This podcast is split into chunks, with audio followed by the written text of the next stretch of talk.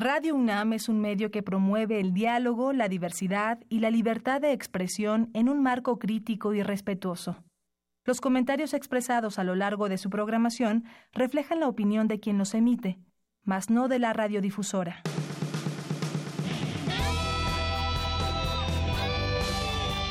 Prisma RU. Relatamos al mundo.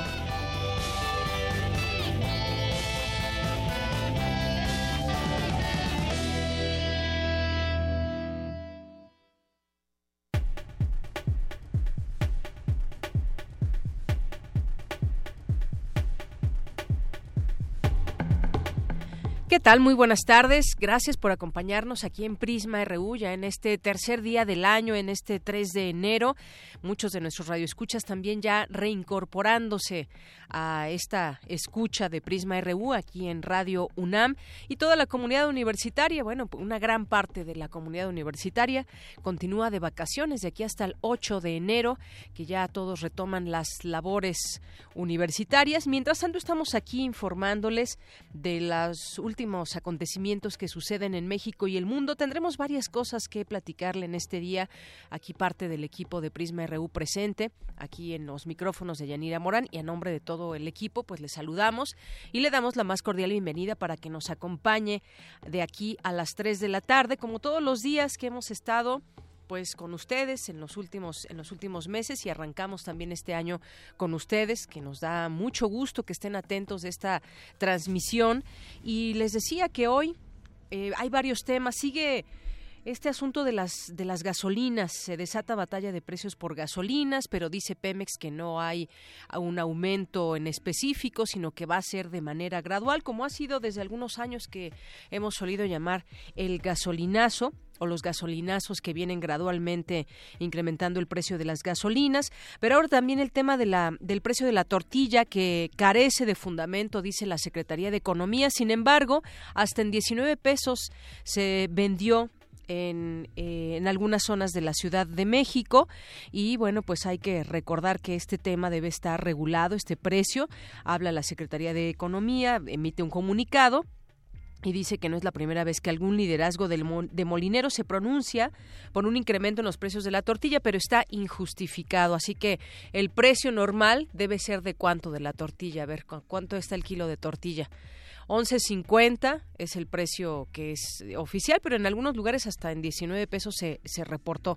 Así que vamos a estar también muy, muy pendientes de, de, esto que sucede y de paso, bueno, pues hablar de, de lo que viene para este año en varios temas, en temas de economía, que es una preocupación latente para muchos, cómo viene la inflación, cómo vienen las previsiones en el crecimiento económico, ese tema que ya mencionábamos del aumento de los precios y sobre todo pues ya en plena cuesta de enero. Platicaremos sobre este tema.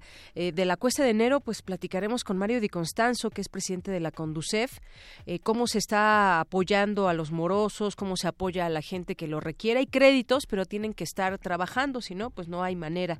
Ya lo comentaremos aquí más adelante. También platicaremos con el poeta, escritor, periodista, activista Javier Sicilia quien es líder del Movimiento por la Paz con Justicia y Dignidad, porque se pronuncia en torno a estas declaraciones de Andrés Manuel López Obrador de amnistía a eh, a personas que estén involucradas con el crimen organizado. Ya tendremos también oportunidad de platicarlo. Le escribió una carta y pues eh, molesto dice que no puede haber ni perdón ni olvido a los criminales. También estaremos platicando sobre los temas internacionales, cómo vienen los temas internacionales, sobre todo en algunos aspectos, cómo está el panorama para 2018, el Tratado de Libre Comercio también, y ahora que también se ha hablado de la trata de personas, la trata de mujeres, y han salido a la luz algunos casos, entre ellos, pues recientemente el de una argentina que fue asesinada en un hotel de la Ciudad de México, pues todo este tema de, cómo se regulan o no estas páginas, que seguramente muchas no están reguladas, pero no las páginas, sino también las personas que que se que trabajan y que, que se ofertan como escorts, como acompañantes. Platicaremos también de, de este tema más adelante porque ya la, la, Procuraduría de la Ciudad de México investiga varios de estos casos. Y en temas internacionales que le decíamos también, tendremos la oportunidad de platicar con el doctor Raúl Benítez Manaut, que es internacionalista académico de la Facultad de Ciencias Políticas y Sociales.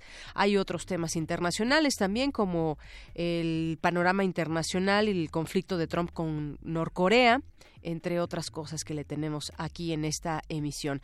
Información también universitaria y algunas otras cosas que le tenemos preparados para el día de hoy. Así que quédese con nosotros. Aquí en Prisma RU vamos a arrancar con nuestro resumen informativo. Relatamos al mundo.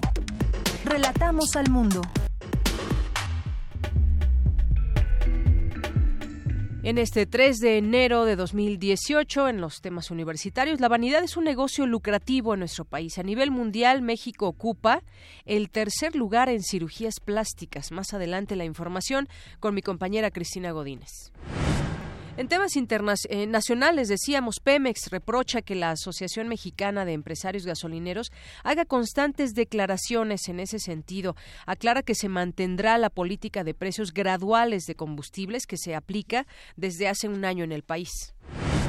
La Procuraduría Federal del Consumidor advierte que debido a la libertad tarifaria en la venta de gasolina, acompañará a, los consumidores ante cualquier abuso, a fin de recibir quejas cuando no se respeten los precios marcados en las bombas o no se despachen litros de a litro.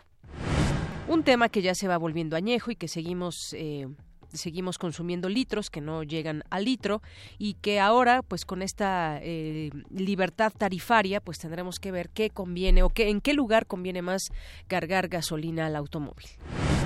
La Secretaría de Hacienda y Crédito Público respaldó lo dicho por Pemex en cuanto a mantener la política de precios graduales de combustible que se aplica desde hace un año con éxito para garantizar la estabilidad en este mercado. Bueno, con éxito, dice la Secretaría de Hacienda, porque si le preguntamos a la gente, pues bueno, no sé eh, cuánto, con cuánto se llenaba un tanque de gasolina de un automóvil compacto, pero pues si lo comparamos a dos años, pues ahora se gasta hasta mil pesos más o menos, ¿no? Un tanque lleno cuando en algún momento pues era hace dos años como 500 pesos más o menos. Es decir, que ese, ese aumento gradual pues ha sido, ha sido gradual, pero ha sido mucho si lo juntamos. Descarta el presidente consejero del INE, Lorenzo Córdoba, que focos rojos en el país de cara a la elección del 1 de julio se vayan a dar y asevera que mantiene un monitoreo permanente de este proceso. El precandidato de la coalición Juntos Haremos Historia, Andrés Manuel López Obrador, prometió que de ganar las elecciones terminaría con la guerra contra el crimen en tres años y va a conseguir la paz en el país. Aguascalientes es el estado que visita este miércoles el precandidato presidencial del PRI, José Antonio Mid. El próximo sábado se reanuda el eh, cine de aire libre, al aire libre en los bosques de Chapultepec, Aragón y Tlalpan.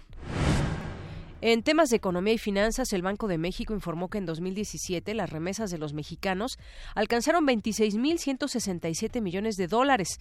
Esto representa un incremento del 6.15% con respecto al mismo periodo del año 2016, un monto histórico para los primeros 11 meses de un año. La Coparmex informó que continuará exigiendo durante este 2018 que el salario mínimo sea suficiente para que todo trabajador que participe en la economía formal pueda adquirir el 100% de la canasta básica alimentaria y no alimentaria fijada mensualmente por Coneval. Lorenzo Mejía, el presidente de la Unión Nacional de Industriales de Molinos y Tortillas, afirmó que un incremento al precio de las tortillas está justificado por el aumento de la energía, el gas y la gasolina, por lo que pidió al gobierno federal no buscar chivos expiatorios ni hacer cacería de brujas. En tema internacional, se intensifican las manifestaciones en Irán, las cuales alcanzan ya las zonas rurales del país. El gobierno amenaza con aplicar pena de muerte para los inconformes.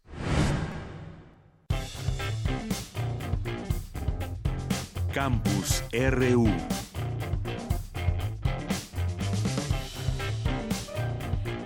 Arrancamos una con 15 minutos en los temas del campus universitario y le decíamos al arranque que la vanidad es un negocio lucrativo en nuestro país y que México ocupa ni más ni menos que el tercer lugar en cirugías plásticas. Cuéntanos, Cristina Godínez, buenas tardes. ¿Qué tal, Deyanira? Buenas tardes. Las ganas de verse mejor, más joven y aumentar la autoestima han hecho que en los últimos años haya aumentado el número de cirugías estéticas.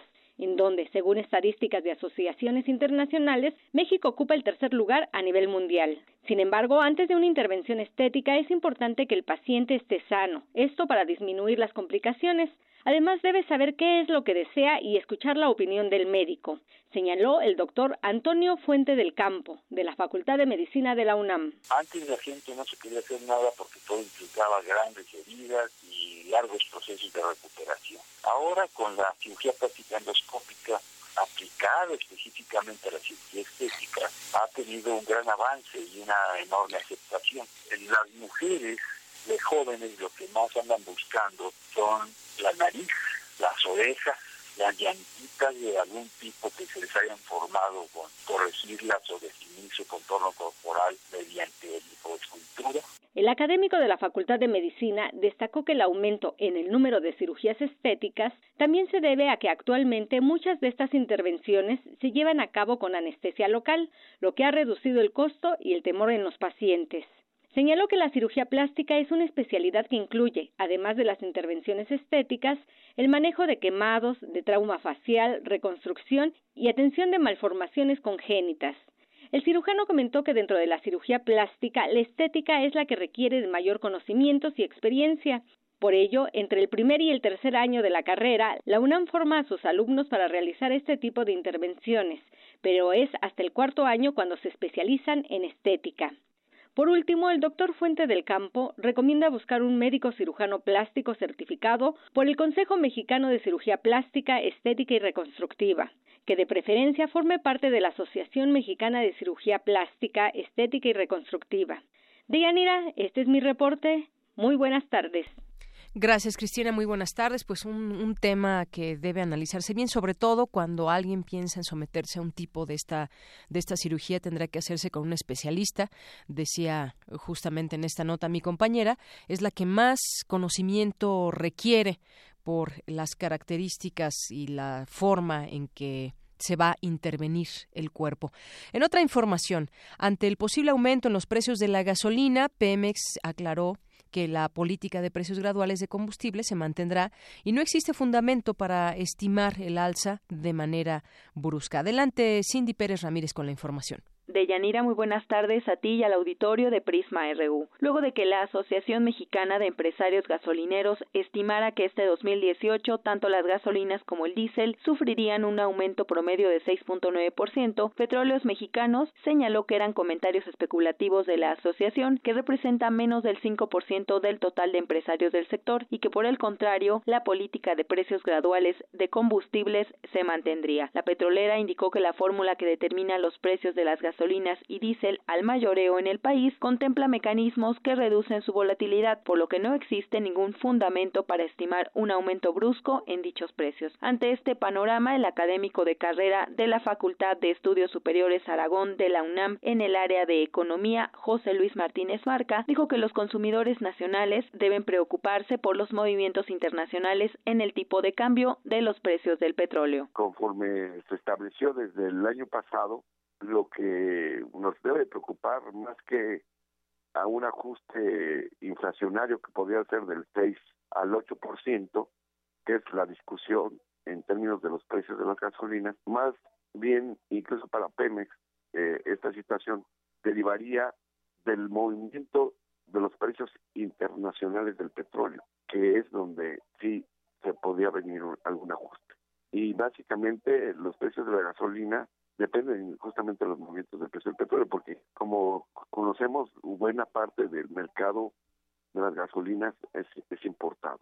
Entonces, cualquier movimiento en el tipo de cambio o en los precios internacionales del petróleo sí nos afectaría. La otra posibilidad que sería, este sería un ajuste interno en términos de, de la inflación del año pasado, pero de hecho ya estaba reflejado en todos los ajustes que, que mensualmente se han se han realizado al, precio de la gasolina. Sumado al posible aumento en los precios de la gasolina está el del precio de la tortilla. Recientemente la Unión Nacional de Industriales de Molinos y Tortillas advirtió que el precio de este alimento aumentaría debido al incremento en el costo de los combustibles. Sin embargo, la Secretaría de Economía aclaró que la medida carece de fundamentos. Escuchemos al investigador Martínez Marca. Tendría un impacto directo. ¿Por qué? Porque eh, incluso en, en el caso de, la tortilla de maíz, que depende en buena medida de, del precio del gas, que pues, se ha movido constantemente. De hecho, actualmente anda por encima de los 10 pesos, casi los 11 pesos el litro de gas, y esto pues, eleva los costos de producción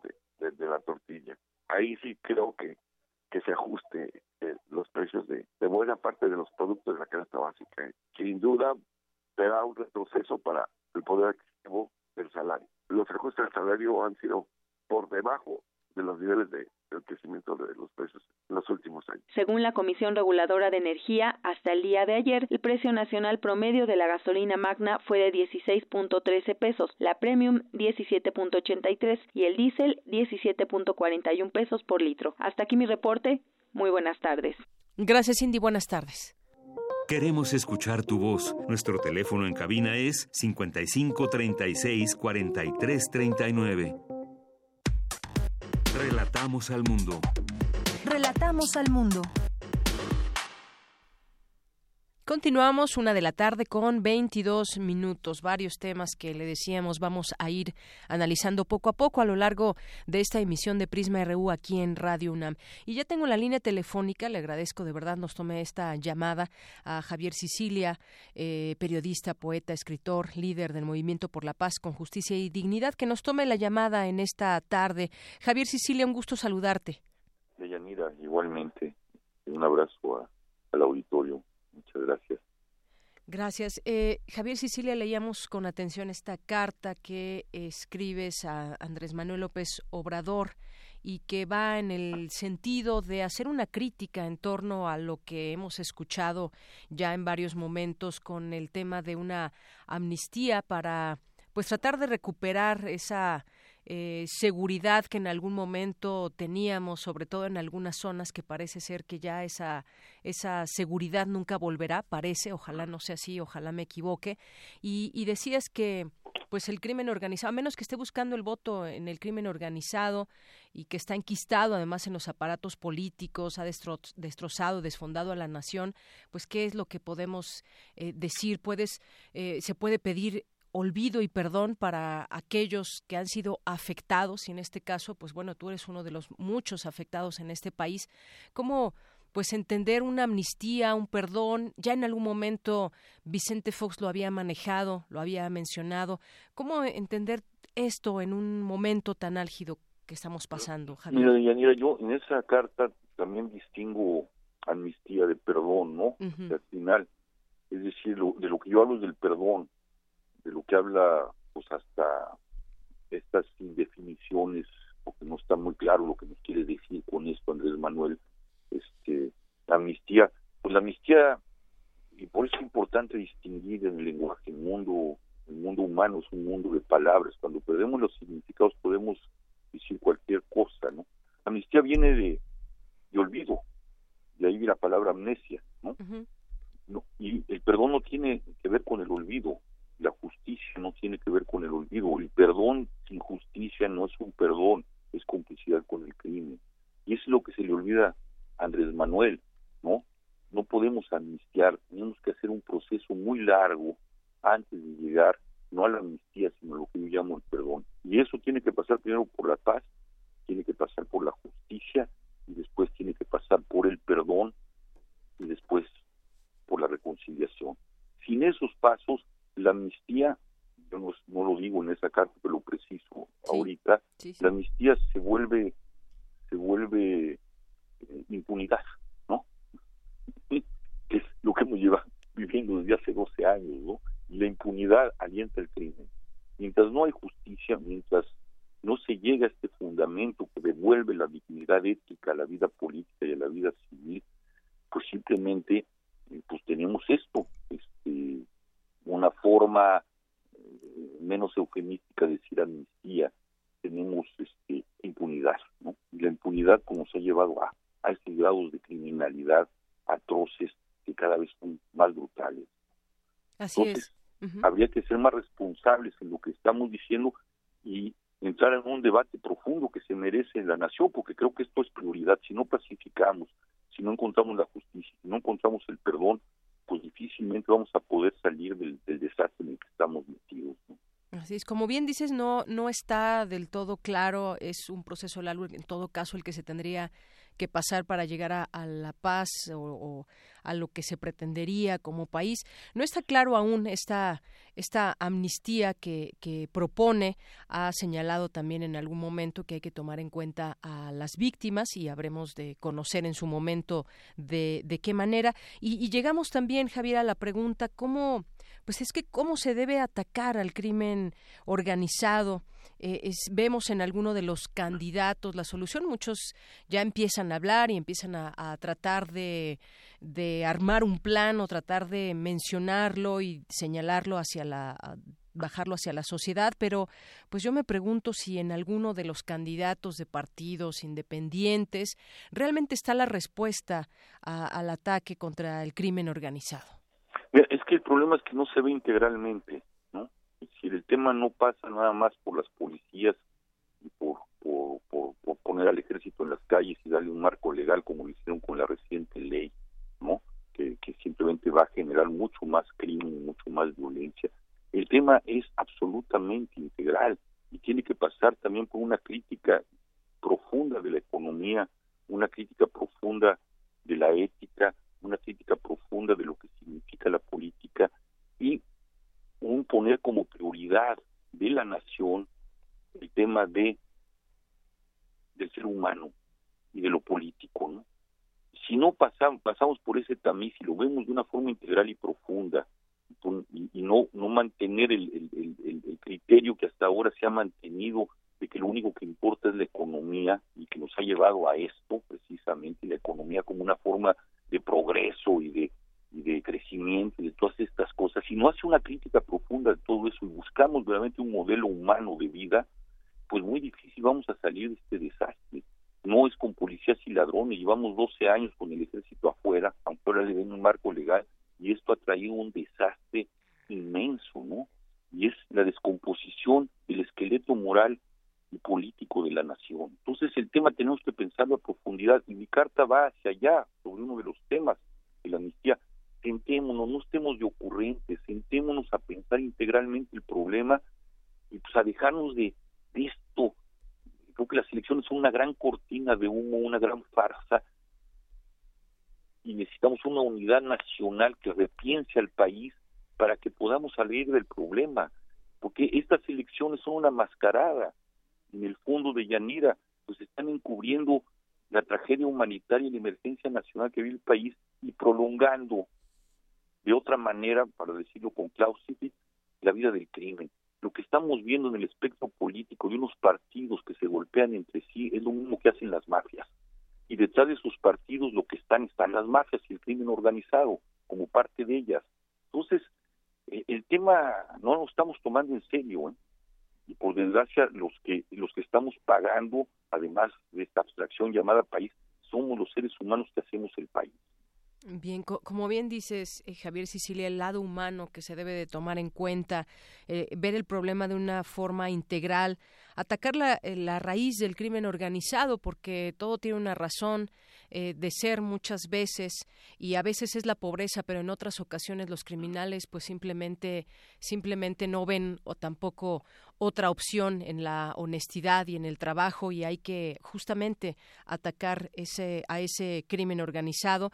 Y muchas veces se ha hecho también desde la sociedad civil, por lo menos en temas de organización, como tú bien sabes y bien lo has hecho a través de a través de este movimiento por la paz con justicia y dignidad que, llegó a muchos mm, lugares, a todo el país, y por otra también vemos de pronto temas como el de las autodefensas, que la gente tuvo que salir y defenderse y tomar las armas, desafortunadamente, para defender sus territorios, sus familias. Es decir, en cada lugar podemos tener historias diferentes, pero eh, em, yo decía, pues si alguno de los precandidatos que vemos ahora tendrá la solución pues yo creo que yo creo que no y depende mucho quizás no sé si tú coincidas con la organización que tendrá la sociedad civil. Sí absolutamente Yanira no yo he estado insistiendo en que lo, lo, lo, lo, que tendría que unirse es la reserva moral del país no gente como la, del movimiento como los zapatistas como el Consejo Indio como Cuauhtémoc Cárdenas y por México hoy como Emilio Álvarez y Casa, que por desgracia está ahí coqueteando con, con, los moral, que ha marcado una agenda ciudadana. Bueno, toda esta gente, digamos, de unirnos en un frente que genere verdaderamente una refundación de, la nación y del Estado. Y obligar a los partidos a limpiar las filas de, de, sus propios partidos que están en, donde están enquistados se tienen porque lo que está privando es eso, cómo nos hacemos más ricos, cómo tenemos más dinero, cómo explotamos a la nación, los recursos de la nación y cómo explotamos a los seres humanos. Ahí está el tema. Y no es un asunto de no es un asunto de nada más de, políticas, es un asunto de ética política, ¿no? De conciencia profunda de que el país está despondado y de que todo es una simulación mientras no reconstruyamos el fondo de paz y de justicia y de dignidad que necesita una nación para poder pervivir, para poder sobrevivir, para poder ser en el sentido de lo humano y de lo civilizado que nos ha dejado la cultura, ¿no? Entonces, sí, este, y eso pasa por la sociedad, sí, y por lo que yo llamo la reserva moral, pero esa está absolutamente fracturada, ¿no? Y está ahí jugando con los partidos donde están enquistados los criminales y que no están viendo realmente la dimensión del problema, ni la están asumiendo. Así es, y cómo, y además queda muy bien también la pregunta, ¿cómo se organiza la sociedad civil? Bueno, ya hemos visto varios ejemplos, pero sin embargo vemos ahora una izquierda dividida, un precandidato del PRI que se escuda en decir que no es del PRI, un frente entre PAN y PRD, algo que pues sería en algún otro momento inconcebible, en otros momentos álgidos de la política.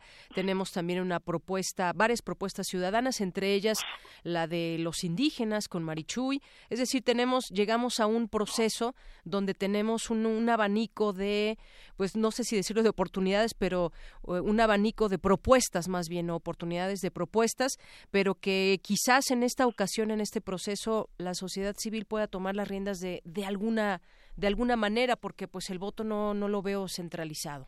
No, por desgracia, ¿no? Yo creo que ir a las urnas, esa es mi, posición, es otra vez volver a convalidar. Yo recuerdo en 2011 cuando pronuncié el, discurso en, en, el Zócalo de la Ciudad de México, fuimos, fuimos muy enfáticos, ¿no? Dijimos, si los partidos no limpian a los criminales de sus filas, habrá que preguntarse, y eran las elecciones que llevaron a Enrique Peña Nieto a la presidencia, habrá que preguntarse por qué cárcel vamos a votar. Las consecuencias son estas, justamente el crimen organizado y, el desfundamiento del país. No los limpiaron, siguieron coludidos con ellos, por desgracia, ¿no? Y creyendo que nada más la violencia iba a combatir la otra violencia. Ahora, yo creo que lo terrible es esto, ya no ni siquiera nos vamos a preguntar por qué cártel vamos a votar, va, los cárteles van a imponer al candidato, ¿no? Y entonces, eh, y con esta ley de seguridad campeando ya este marco legal del ejército, pues lo que nos espera es un infierno mucho más profundo. No estamos entrándole directamente al problema como nación, ni la clase política le está entrando con una unidad necesaria para poder crear esta base mínima que pueda salvar lo que la de lo derruida que está la casa de la patria, ¿no? Entonces, este, pues sí, sí, sí, no, no, sí hay oportunidades, pero pues pues fracturadas no sirven para nada. Así es, y bueno, pues vamos, vamos a, ver este proceso, cómo se va desenvolviendo. Apenas estamos arrancando, lo estamos viendo, identificando a esas eh, personas que, pues a final de cuentas, tendrán un presupuesto también muy grande para hacer campañas y tratar de convencer al electorado, y estamos sumergidos en ello. Habrá elecciones este año y pues seguiremos platicando de estos temas también que competen a la propia sociedad civil, que queremos, que pues tenemos toda la intención, quisiéramos que este país cambie y sabemos que el cambio viene, debe de venir de nosotros también, no solamente eh, con depositar un voto o con tener alguna simpatía eh, política, pues es como va a cambiar este país. Sí, yo creo que es un tema que tenemos que pensarlo con mucha profundidad y no a través de eslogans, no a través de eh, ocurrencias como está sucediendo con todos los partidos y de golpeteos y de, insultos ya perdimos verdaderamente la base de lo que significa pensar y de lo que significa lo político, ¿no? Necesitamos verdaderamente sentarnos con calma a sacar al país adelante, pero no es así, no es con las disputas para ver quién se queda con el infierno y con la administración del infierno, ¿no? sí, vuelvo a insistir, esta sociedad civil fracturada necesita también sentarse a pensar y a decir lo importante es la nación, no, nuestras agendas, ¿no? Cómo encontramos el punto de inflexión para que la nación salga adelante, ¿no? Así es. Pues nos quedamos con esa reflexión, Javier Sicilia. Como siempre, pues te agradezco mucho nos tomes la llamada para seguir discutiendo y conociendo también distintos puntos de vista de nuestro acontecer. Muchas gracias. Muchas gracias. Un beso. Gracias, Deyanira. Igualmente. Hasta luego. Un abrazo, Javier Sicilia, escritor, poeta. Eh, periodista líder del movimiento por la paz con justicia y dignidad y estas declaraciones con las que arrancábamos preguntándole sobre este tema de eh, López Obrador y bueno, lo que él opina eh, sobre este tema envió esta carta y bueno pues cuestiona la estrategia propuesta por el líder de Morena aunque pues efectivamente no no no no sabemos todavía no está claro esta esta propuesta y sin duda pues sigue siendo un proceso largo el tratar en intentar de llegar a un país con menos problemas de delincuencia y cómo atacar, ha, dicho en su momento también López Obrador, atacar de raíz al crimen. ¿Cuál es la raíz de este crimen? ¿Es la pobreza? ¿Es la falta de oportunidades? ¿Qué es? Bueno, pues ya ya, ya vendrán los tiempos en que cada candidato nos exponga al respecto de este tema.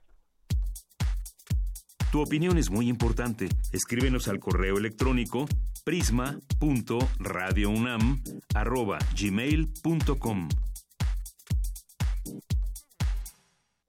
Queremos escuchar tu voz. Nuestro teléfono en cabina es 55 36 43 39. Bueno, continuamos una de la tarde con 37 minutos. Ya está en la línea telefónica. Le agradezco mucho. Nos toma esta llamada. A Mario Di Constanzo, él es presidente de la Comisión Nacional para la Protección y Defensa de los Usuarios de Servicios Financieros, la CONDUCEF. ¿Qué tal, Mario? Muy buenas tardes. Muy buenas tardes, Diana. Un saludo a aquí a todo tu auditorio y feliz año. Igualmente para ti.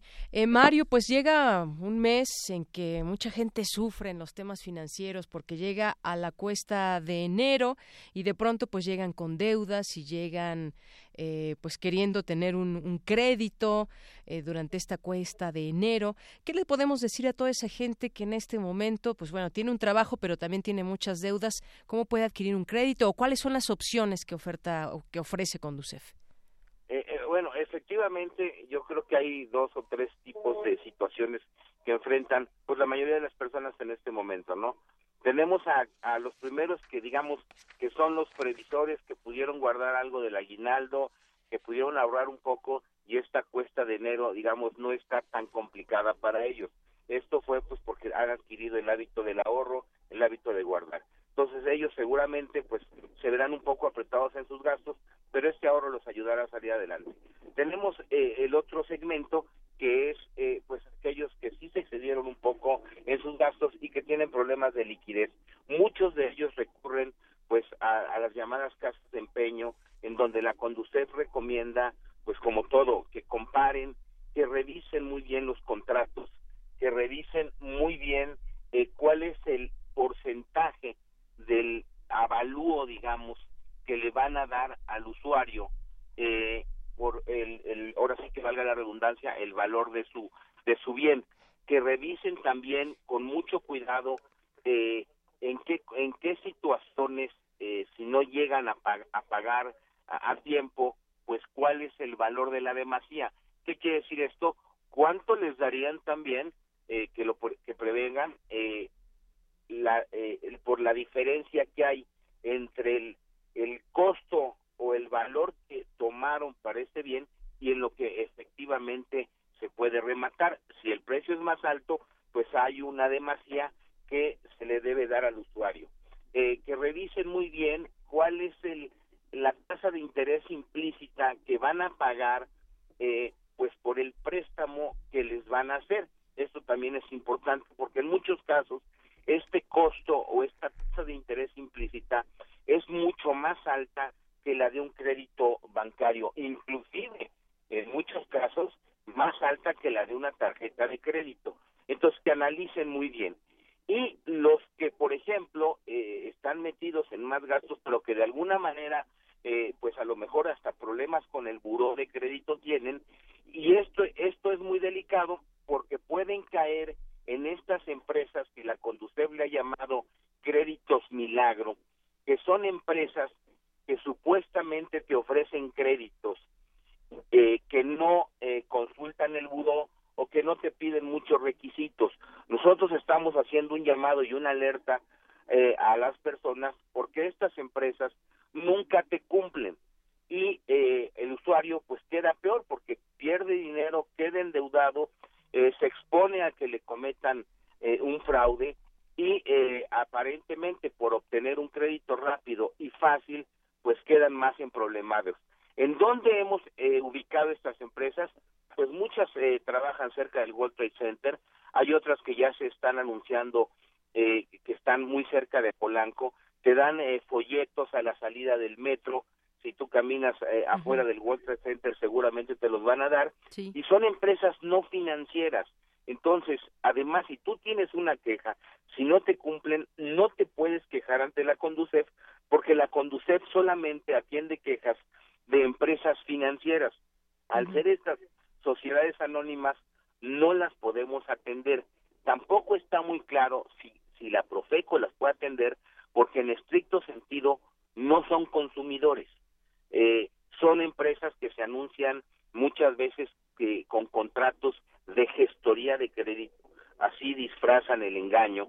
Entonces el usuario llega, firma un contrato con ellos y eh, les, le piden una comisión por adelantado según el monto de préstamo que haya solicitado y no le cumplen. Y cuando no le cumplen la explicación que dan o la justificación que dan estas empresas es que se había firmado un contrato de gestoría de crédito, es decir, que ellos no tenían ninguna responsabilidad y entonces se hacen procesos muy complicados para los usuarios que además pues ya dieron un dinero de adelanto y muchas veces los empiezan a engañar con otro tipo de estratagemas, les dicen, tú no calificaste, pero eh, si consigues un seguro de crédito, hazme favor, un seguro de crédito, eh, te podemos dar este financiamiento. La verdad es que el seguro de crédito no existe y simplemente es una sacadera de dinero para tener ilusionado al usuario en que en algún momento le van a dar el préstamo y nunca se lo dan. Por eso hacemos este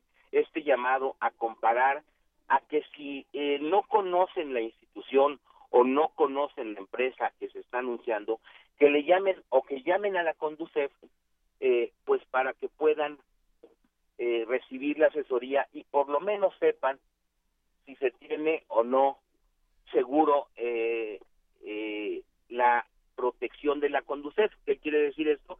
Que si es o no una empresa financiera.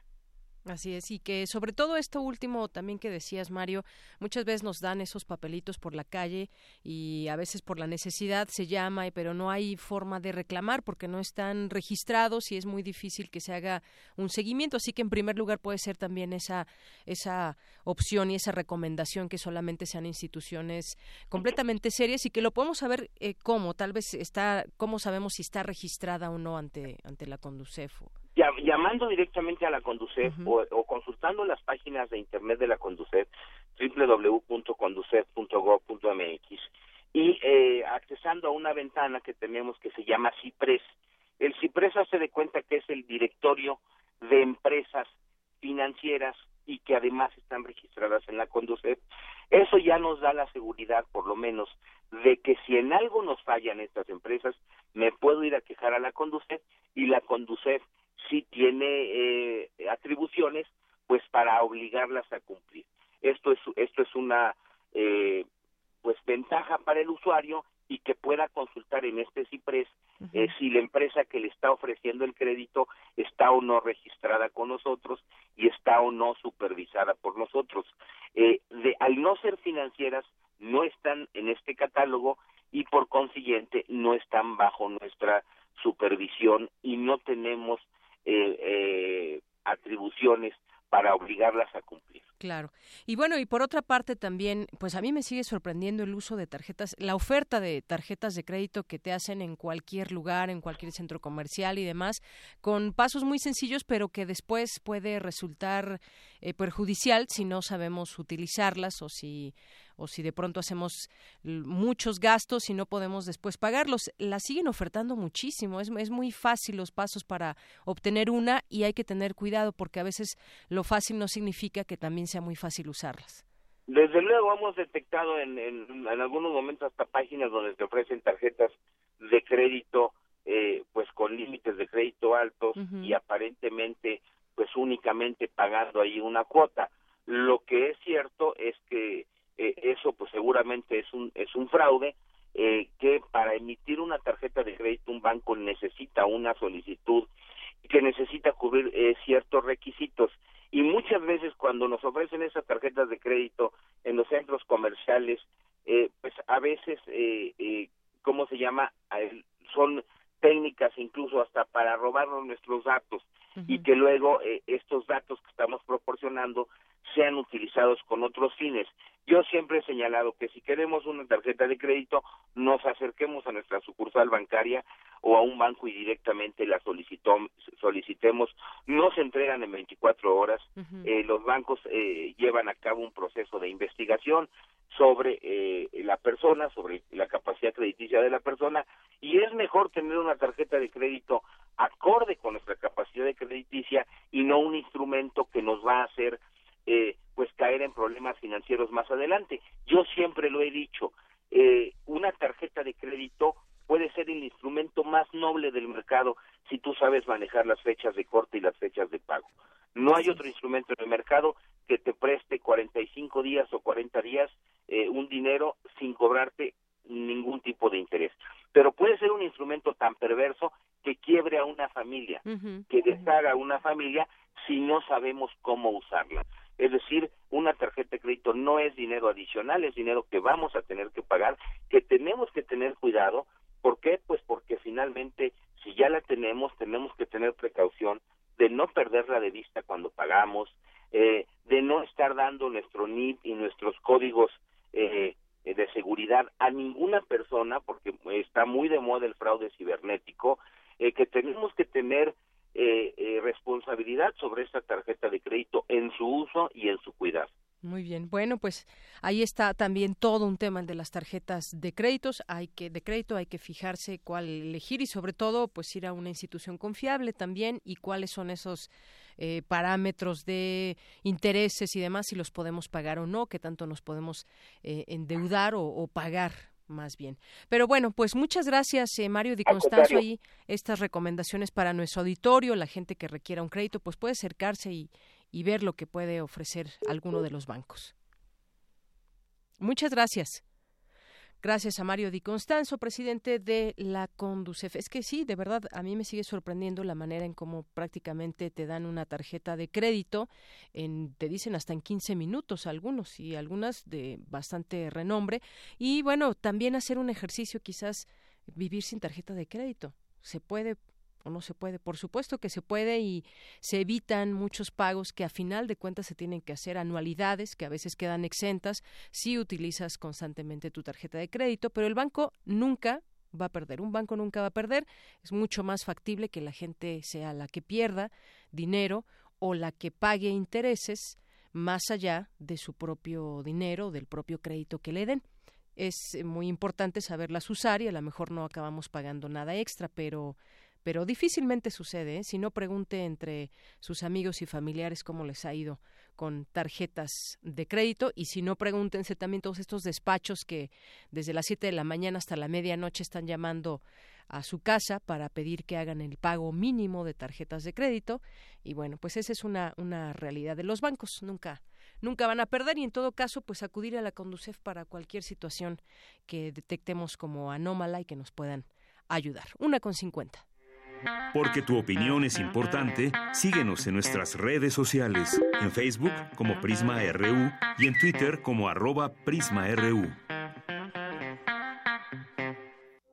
Queremos escuchar tu voz. Nuestro teléfono en cabina es 55 36 43 39. Prisma RU. Relatamos al mundo.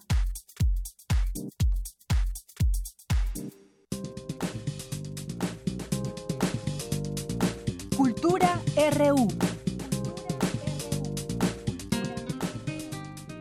Y en un momento más también leeremos aquí algunos mensajes de nuestros amigos tuiteros. Pero antes vámonos con cultura. Nuestra compañera Tamara Quirós nos preparó la historia del teatro cabaret. Adelante.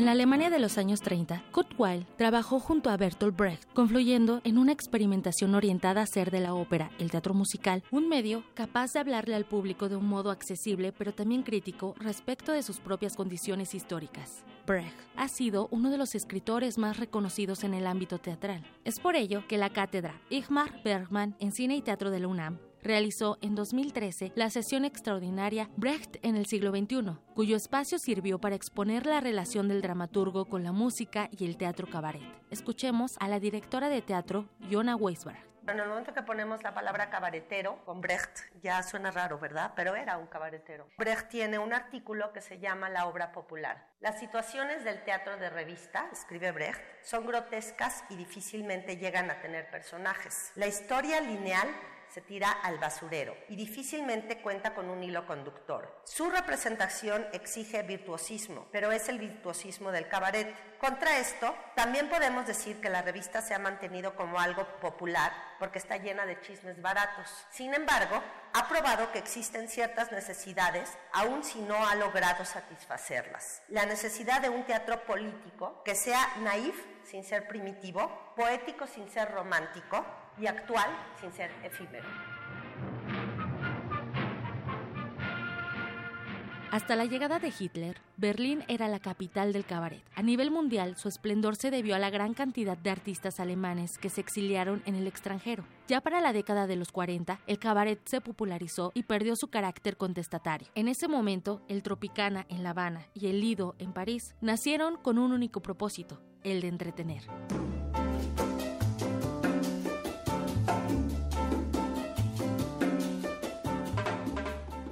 En 1951, con la apertura del Crazy Horse, París volvió a ser el epicentro del espectáculo de cabaret, el cual, con un carácter innovador y vanguardista, dio paso al café teatro.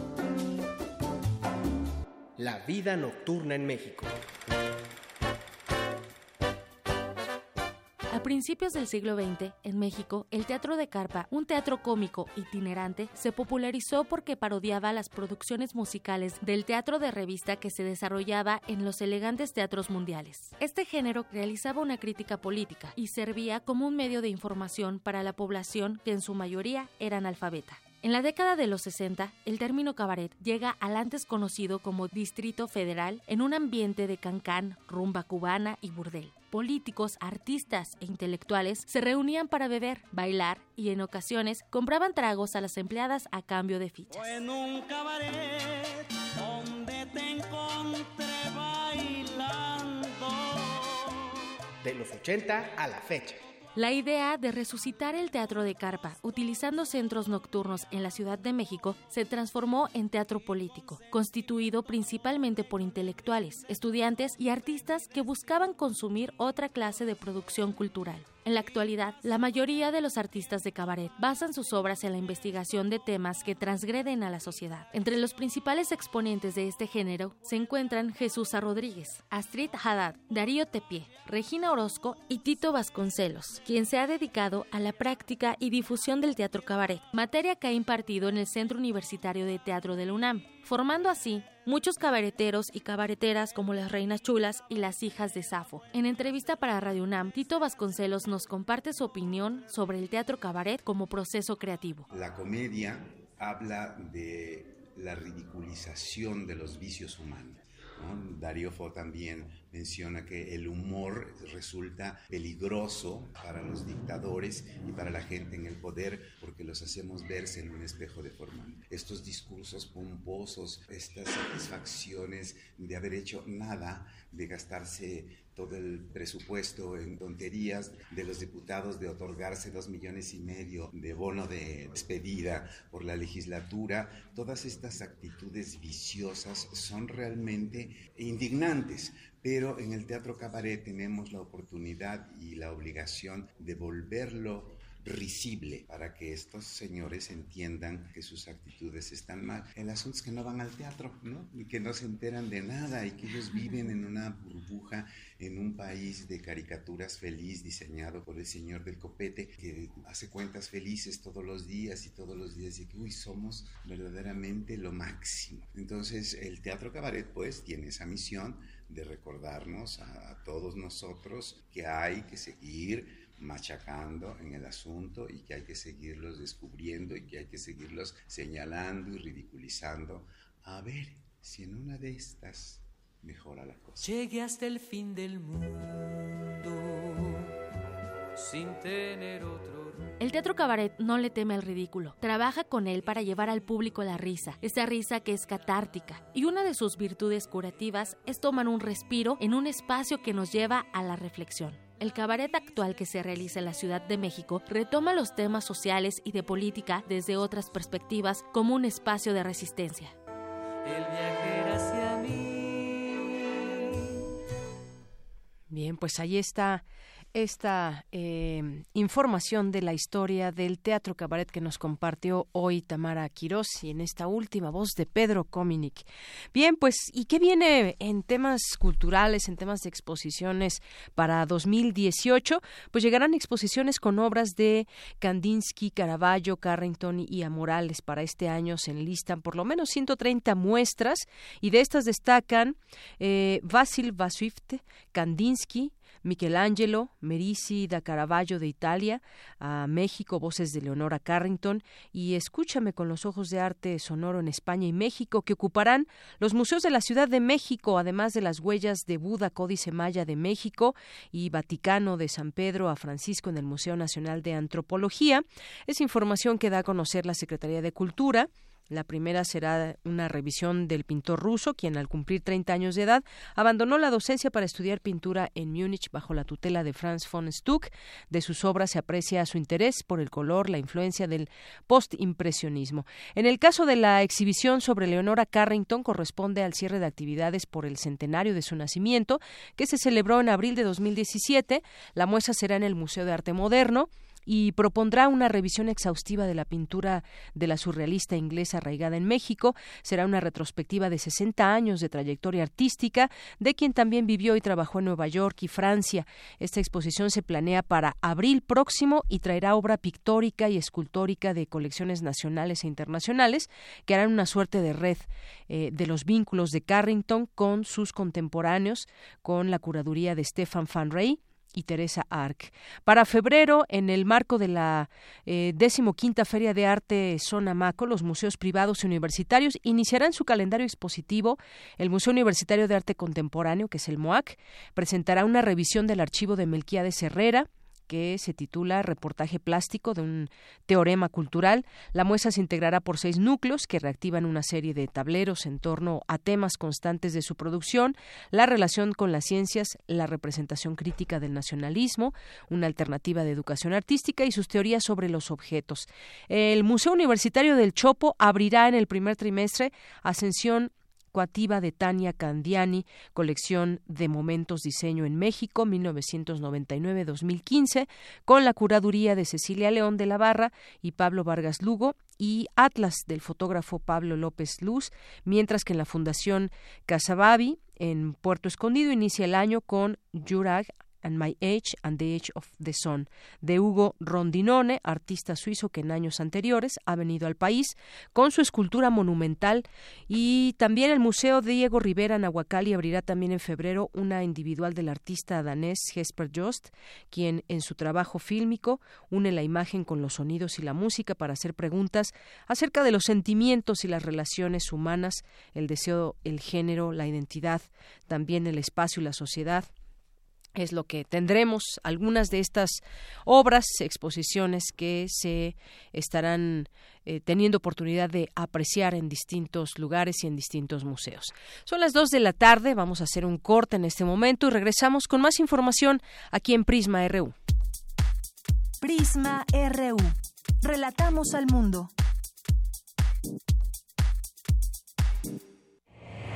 Creencia dicta que cualquier conjuro o maldición ejecutado después del atardecer aumenta su fuerza conforme se acerca a la medianoche. para aumentar su sonido. Carpe Noctem. Sintonízalo ahora los viernes a las 0 horas por el 96.1 de FM. La noche es la mitad de la vida y es la mejor mitad. Radio 1.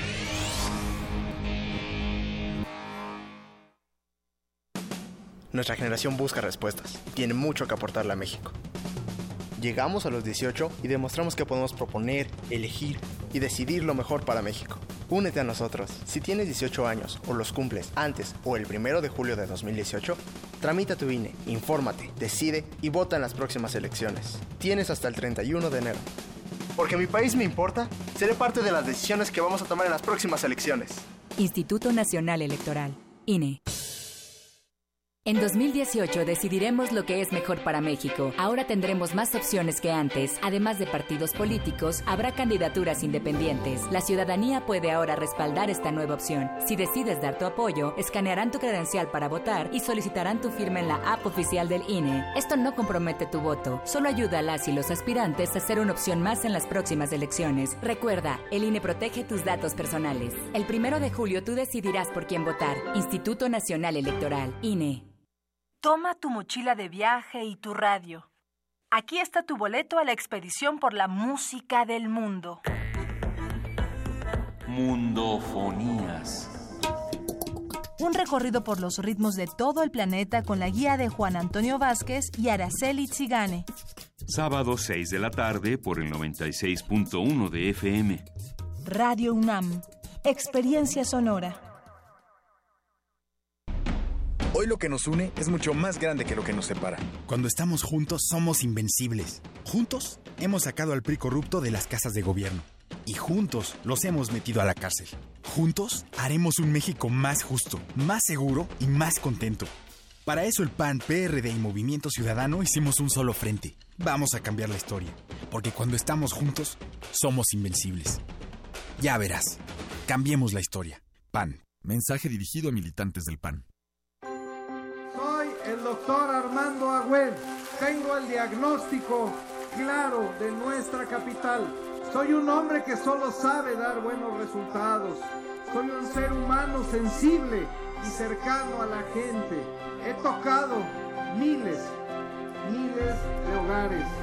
Quiero construir de la mano con ustedes una ciudad para todas y para todos. Ballets de todos los tiempos. Música medieval, barroca, moderna. Los sonidos que hacen mover al cuerpo en un solo programa. Diáspora de la danza, lunes a viernes a las 6.40 de la mañana y su retransmisión a las 3 de la tarde. Por el 96.1 de FM. Radio UNAM.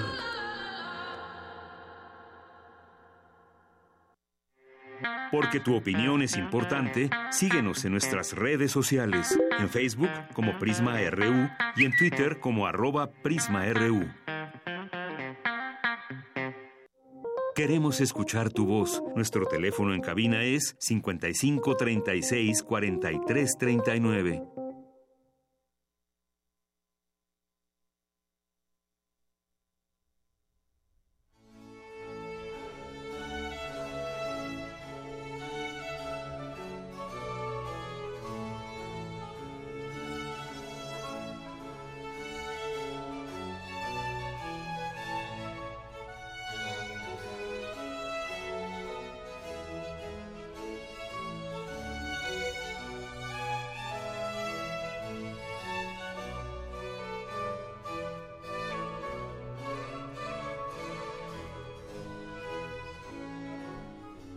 este es un puente musical que nos regala nuestro productor Rodrigo Aguilar y estamos escuchando este oratorio que se llama Esther, compuesto por Händel y que pues sus fuentes del arte se encontraron en la música de varios organistas alemanes, entre ellos Buxtehude y Kunau. Y bueno, pues eh, más adelante se dedicó a la ópera, eh, y después la abandonó y sus principales oratorios empezó a crear oratorios, entre ellos Esther, Débora, la fiesta de Alejandro, Saúl, Israel en Egipto. Este que estamos escuchando es el oratorio de nombre Esther Händel, que salió a duras penas de un ataque de apoplejía y estuvo a punto de abatirlo en 1736. George Frederick Händel. Esto que escuchamos es el oratorio Esther.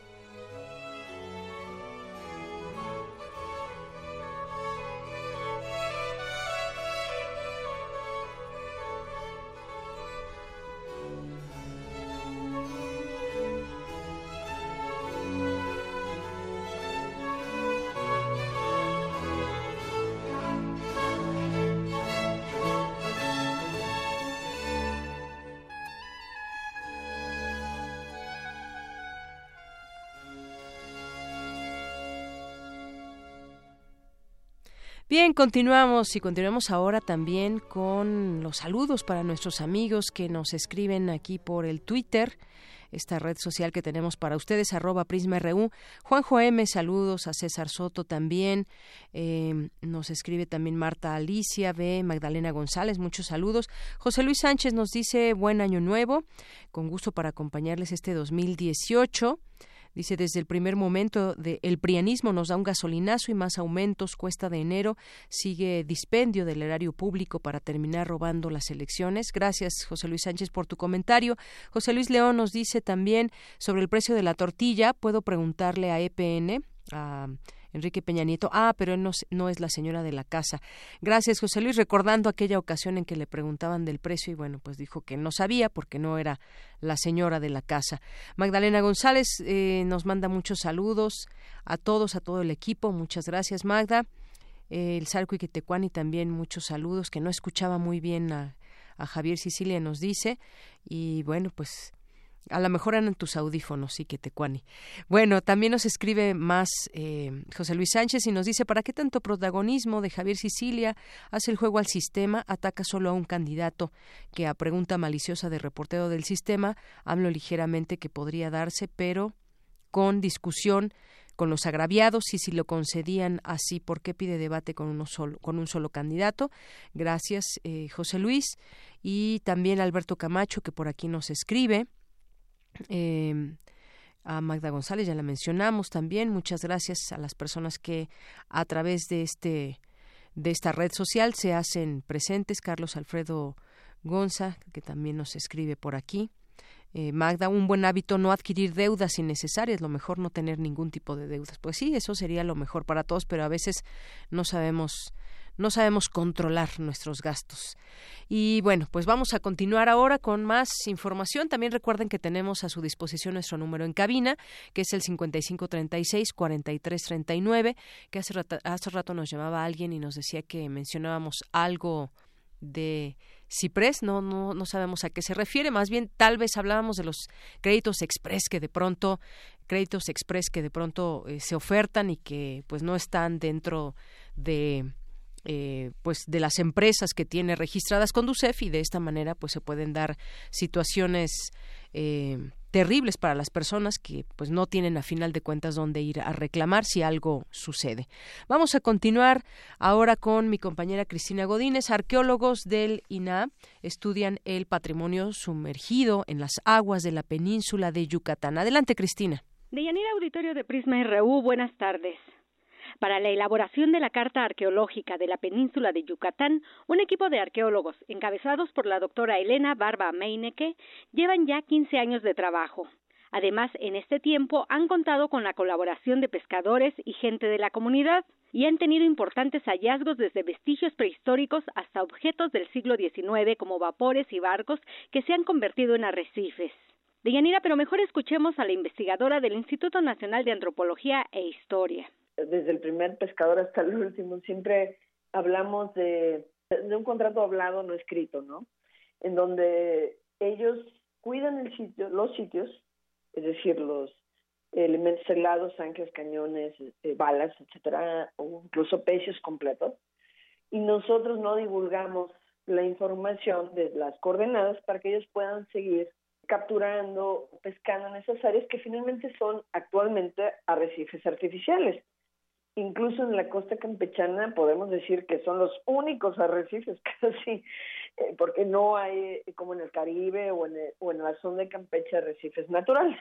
La arqueóloga comenta que únicamente extraen objetos de las aguas cuando cumplen con las características de que son indispensables para la investigación histórica y que además se puede garantizar su conservación. Este año estamos realizando ya el sistema de información geográfico que se ha venido nutriendo desde hace varios años para que se pueda derivar ya sea en publicaciones en cuestiones desde el punto de vista virtual que la gente pueda consultar independientemente del portal de transparencia y que eh, de margen no a otras líneas de investigación digamos que en este momento estábamos en la fase de exploración de saber de qué tipo de barco se trata y ya sea nuestra generación la siguiente o la que sigue ya les tocará hacer una investigación más a fondo de cada uno de estos casi 500 sitios arqueológicos ¿no? sumergidos. La doctora Barba Meine que comenta que todos los hallazgos contribuyen al entendimiento de lo que pasó en otras épocas, además de que los objetos sumergidos son arrecifes artificiales para distintas especies marinas. Deyanira, este es mi reporte. Buenas tardes. Gracias, Cristina. Buenas tardes. Relatamos al mundo. Relatamos al mundo. Tu opinión es muy importante. Escríbenos al correo electrónico prisma.radiounam@gmail.com. Continuamos y ya tengo la línea telefónica. Le agradecemos mucho. Nos toma esta llamada aquí en Prisma RU de Radio UNAM al doctor Miguel González. Él es académico de la Facultad de Economía y especialista en temas financieros internacionales. Doctor, bienvenido. Buenas tardes. Buenas tardes, Deyanira. Un gusto estar en ese nuevo año contigo y con el auditorio de Radio UNAM. Muchas gracias y pues ojalá que venga un buen año en muchos sentidos, pero empecemos a hablar también de cosas que a la gente le preocupan y que tiene que ver con la economía justamente, doctor. Vamos a, a tratar de... Eh, de entender el panorama económico para el 2018, porque arrancamos con varias noticias que tienen que ver desde el precio de la gasolina, el incremento del precio de la tortilla, eh, qué pasa con el Tratado de Libre Comercio, la canasta básica también, eh, cómo vendrá la inflación, las previsiones para el crecimiento. ¿Cómo avisora usted este año, doctor? Bueno, va a ser un año eh, indudablemente lleno de incertidumbre, pero es interesante poder ver qué es lo que va a pasar.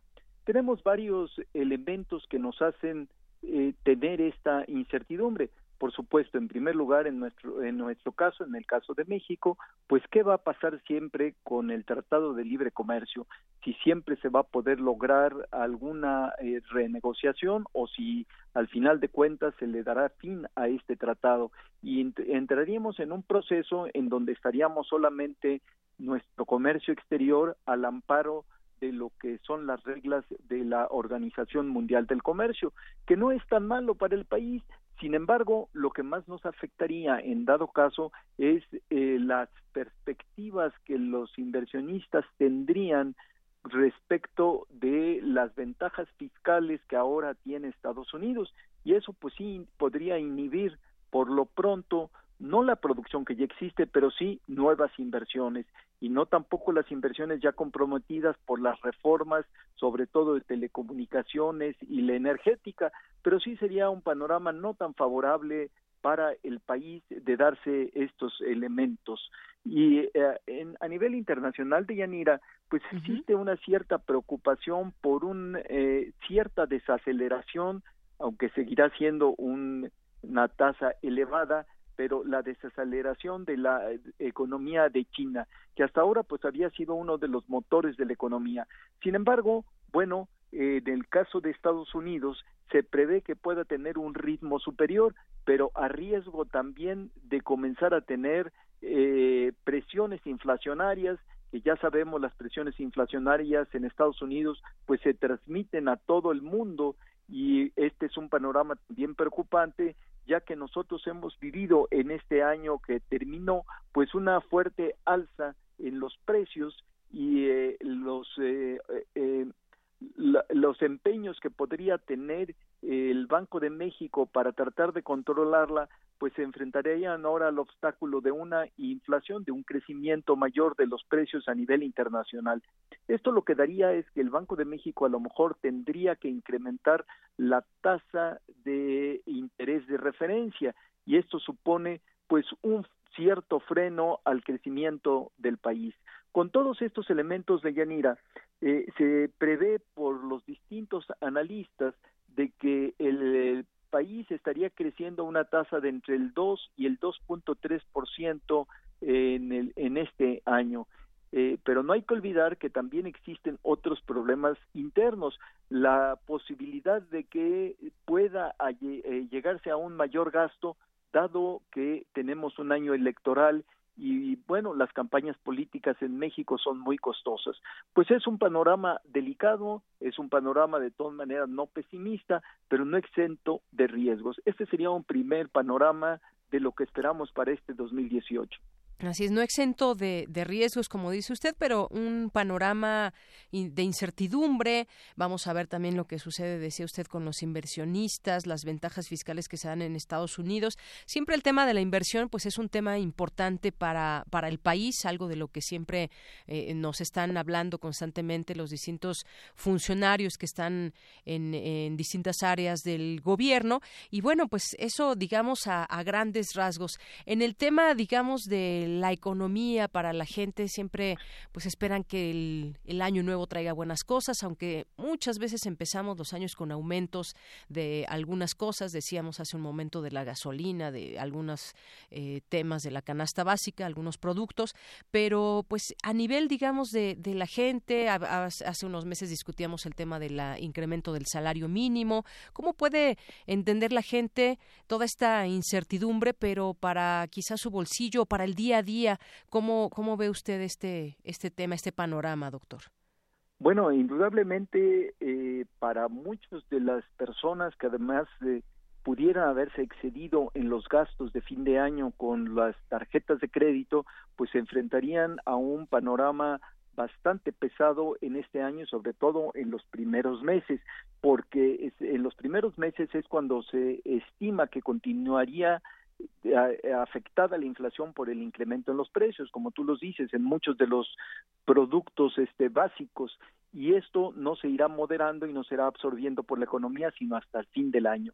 Y recordemos que, bueno, ya se dio el incremento en los salarios mínimos, podrán venir alguna serie de revisiones de los salarios contractuales, sin embargo, pues esto está suponiendo también eh, que un, de, un crecimiento demasiado de los salarios podría también redundar en lo que ya mencionábamos de una falta de competitividad de corto plazo de la economía mexicana derivado del panorama fiscal. Entonces es un tema delicado de cómo hacer para que la gente no resienta tanto eh, pues este costo de la vida en este año, pero al mismo tiempo que mantengamos la perspectiva de una competitividad internacional y por lo tanto de un crecimiento sostenido no solo en este año, sino en los próximos años. Así es, en los próximos años.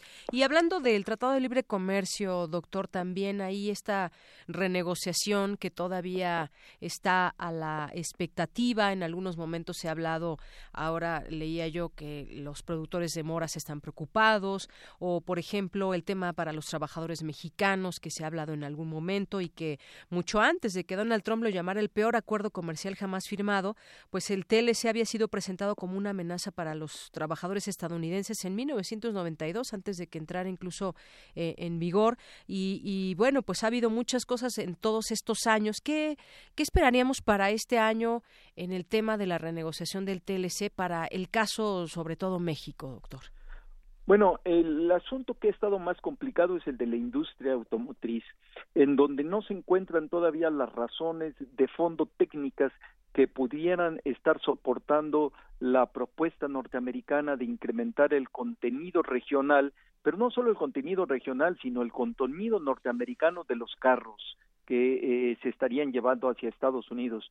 Ese es el tema, creo, en el caso de México y por el otro, en el caso de Canadá, pues el tema de las controversias que se han venido suscitando y que Estados Unidos no quiere estar sujeto a un eh, panel, a decir, a un eh, a una resolución que no esté dentro de sus propias reglas, sino dentro de una serie de convenciones de carácter internacional o binacional, en este trisnacional, en este caso. Estos son los temas más importantes. Sin embargo, creo que eh, se tiene que hacer un balance muy adecuado en el caso de Estados Unidos, la economía norteamericana, cuáles serían los efectos negativos que tendría la cancelación del Tratado de Libre Comercio contra qué es lo que se tendría de positivo en un momento dado. Hay que mencionar, Deyanira, que la solución desde esa fecha que tú mencionabas, desde 1992, en el caso de los trabajadores norteamericanos y del mercado laboral, pues lo que significaba es de que deberían de haber hecho una transformación de su mano de obra hacia mayores niveles de calificación, es decir, dedicarse mucho más a, que los eh, trabajadores fueran eh, dedicados a la alta tecnología. Pero eso significaba pues un cambio radical también en su sistema educativo. Y lo preocupante es que dentro de las propuestas de Trump, lo que se prevé que también podría suceder sería, dada la baja recaudación por la disminución de las tasas impositivas, que se tuviera también un recorte en el gasto. Y los recortes en el gasto pues, son de los programas sociales, entre ellos, aparte de la salud, pues en el renglón educativo. Y esto va en contra de todo lo que se supone que debería de hacer Estados Unidos, de tener una mayor productividad, una mano de obra mayor calificada y debería de estar invirtiendo más en educación, lo cual a contrasentido es la propuesta que está elaborando el gobierno de Trump. Así es. Bueno, pues es uno de los temas que también este año seguramente pues tendremos más claridad después de varias discusiones que se han tenido eh, tripartitas con estas tres naciones involucradas y que y que a final de cuentas se llega a algunos avances, pero se sigue criticando por parte de Estados Unidos e incluso se ha abierto o se ha mencionado que México pudiera mirar a otros a otros lugares y, se mencionaba en algún momento China, doctor. Sí, eh, indudablemente ahora con el TPP que de manera sorpresiva eh, nos están dando a conocer al inicio del año que incluso aunque no se encuentre en el Pacífico, después del Brexit, eh, Gran Bretaña estaría pensando en que pudiera ser admitida también en este tratado, sin importar, es decir, a ellos se les está cerrando o se les está complicando, se les complicará el acceso a la Unión Europea y también están buscando diversificar. Y si eh, Gran Bretaña eh, ingresa en algún momento dado o simplemente la perspectiva de que pueda entrar al TPP, pues va a ser un acuerdo que se va a dinamizar y México podría sacar un gran provecho de este nuevo tratado que abarca todo el mercado asiático, pues y por supuesto incluyendo el más importante de los eh, miembros de esta región asiática que es China. Así es. Bueno, pues ya estaremos también viendo cuáles, eh, pues, cuáles son los cauces internacionales en temas de economía y en el caso específico de México, que hay varios elementos que hay que estar monitoreando, pero bueno, de, de momento podemos decir eso. Gracias por este análisis, doctor, para ir arrancando este año 2018. Con mucho gusto, Deyanira. Un abrazo, doctor. Hasta luego. Hasta luego. Que tenga muy buen año, doctor Miguel González, académico de la Facultad de Economía y especialista en temas financieros internacionales. Pues incertidumbre para, para México. Veamos, eh, pues, qué, cuáles son estos temas que irán dando pauta para saber qué pasará con la economía, la macroeconomía, la microeconomía también. Hablábamos de, pues siempre el inicio de año es resulta difícil para mucha gente y ya pues eh, pasada la cuesta de enero iremos enfilando pasos para ver cómo, cómo pinta la, la economía y los diferentes aspectos que puedan ir detonando su buena o mala actividad, positiva o negativa para todos. Porque tu opinión es importante, síguenos en nuestras redes sociales, en Facebook como Prisma RU y en Twitter como arroba PrismaRU. Queremos escuchar tu voz. Nuestro teléfono en cabina es 55 36 43 39. Bien, continuamos, son las 2 de la tarde con 25 minutos, continuamos aquí en Prisma RU y vamos a platicar ahora con Ruth Delgadillo, ella es directora de capacitación del Consejo Ciudadano de la Ciudad de México. ¿Qué tal, eh, Ruth Delgadillo? Buenas tardes. Hola, buenas tardes, Deyanira, mucho gusto de saludarles. Gracias. Bueno, pues hay un tema que nos sigue preocupando, que tiene que ver con la trata de personas, la trata de mujeres eh, sobre todo. Y hay una campaña también que arrancó, eh, dábamos cuenta de ello en su momento el año pasado, tiene que ver con eh, bueno, se llama Corazón Azul, México, aquí estoy contra la trata de personas, y que lanzó la Oficina de las Naciones Unidas contra la Droga y el Delito, la Secretaría de Gobernación y el Consejo Ciudadano de la capital del país. Muchas veces, pues nos, nos, nos llenan de, o nos llenamos de dudas si va a funcionar esta campaña, este programa y sobre todo en un tema tan delicado que en México, en algunas zonas, pues se ha eh, incrementado o por lo menos no ha disminuido el tema de la trata de personas. A mí me gustaría, Ruth Delgadillo, que nos haga un balance de cómo ha ido funcionando esta, esta campaña eh, aquí en nuestro país o en la Ciudad de México en este caso. Claro, con todo gusto. Eh, lo primero que hay que mencionar es que, como bien dices, la trata de personas es un delito que difícilmente se reporta y que por eso el Consejo Ciudadano desde el 2013 dio eh, a conocer la Línea Nacional contra la Trata de Personas como un mecanismo de denuncia anónimo, confiable, seguro, gratuito y sobre todo ciudadano. Y en efecto, el año pasado, el 31 de julio, eh, junto con la ONU y la Secretaría de Gobernación, nos unimos para dar a conocer esta campaña de Corazón Azul, aquí estoy, que como bien lo dice su frase, aquí estoy, hace referencia a todas las víctimas, hombres, mujeres, niñas, niños, adolescentes de cualquier edad, que podrían estar siendo víctimas de la trata en cualquiera de sus formas de explotación. Hemos observado que sí, la herramienta ha tenido un impacto interesante porque finalmente eh, las personas están viendo en la línea nacional contra la trata la oportunidad de hablar y reportar los hechos que ellos consideran que pueden ser de este delito. Si nos vamos a lo que es desde el 2013 al 2017, pues hemos recibido un total de 3.564 llamadas, de las cuales 402 nosotros las tenemos identificadas como llamadas con elementos de trata de personas. Y ya pensando en lo que es el 2017 como tal, es un año interesante porque en los años anteriores principalmente recibíamos llamadas de la explotación sexual, que es la que generalmente se conoce, en donde principalmente las, las víctimas son las mujeres.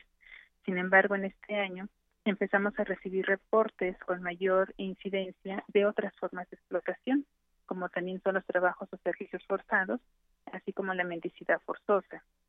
Otro tema de explotación que empezó a tener una incidencia eh, que llama la atención es la utilización de niñas, niños y adolescentes en la comisión de delitos. Eh, entonces ahí es donde nosotros vemos que sí está funcionando, además de que las personas de que nos llaman no son solamente los testigos, sino que también en este año observamos una mayor eh, participación de las propias víctimas, que son las que llaman para pedir ayuda o para reportar las situaciones que ellas conocen de donde se está efectuando este delito. Ruth Delgadillo, directora de capacitación del Consejo Ciudadano de la Ciudad de México. Eh, sin duda este debe ser o de sí debe ser un trabajo conjunto entre la sociedad civil, que es la que denuncia muchas ocasiones este este tema de este delito, las autoridades por otra parte, también se han sumado empresas, cámaras al, al combate de este de este delito, porque de otra manera pues no se entiende, de nada sirve que si alguien llama y no hay del otro lado alguna autoridad competente que pueda dar seguimiento a, cualquiera de los casos que, que, reciban, pues no se lograría nada. Es un, es un trabajo que debe ser siempre conjunto.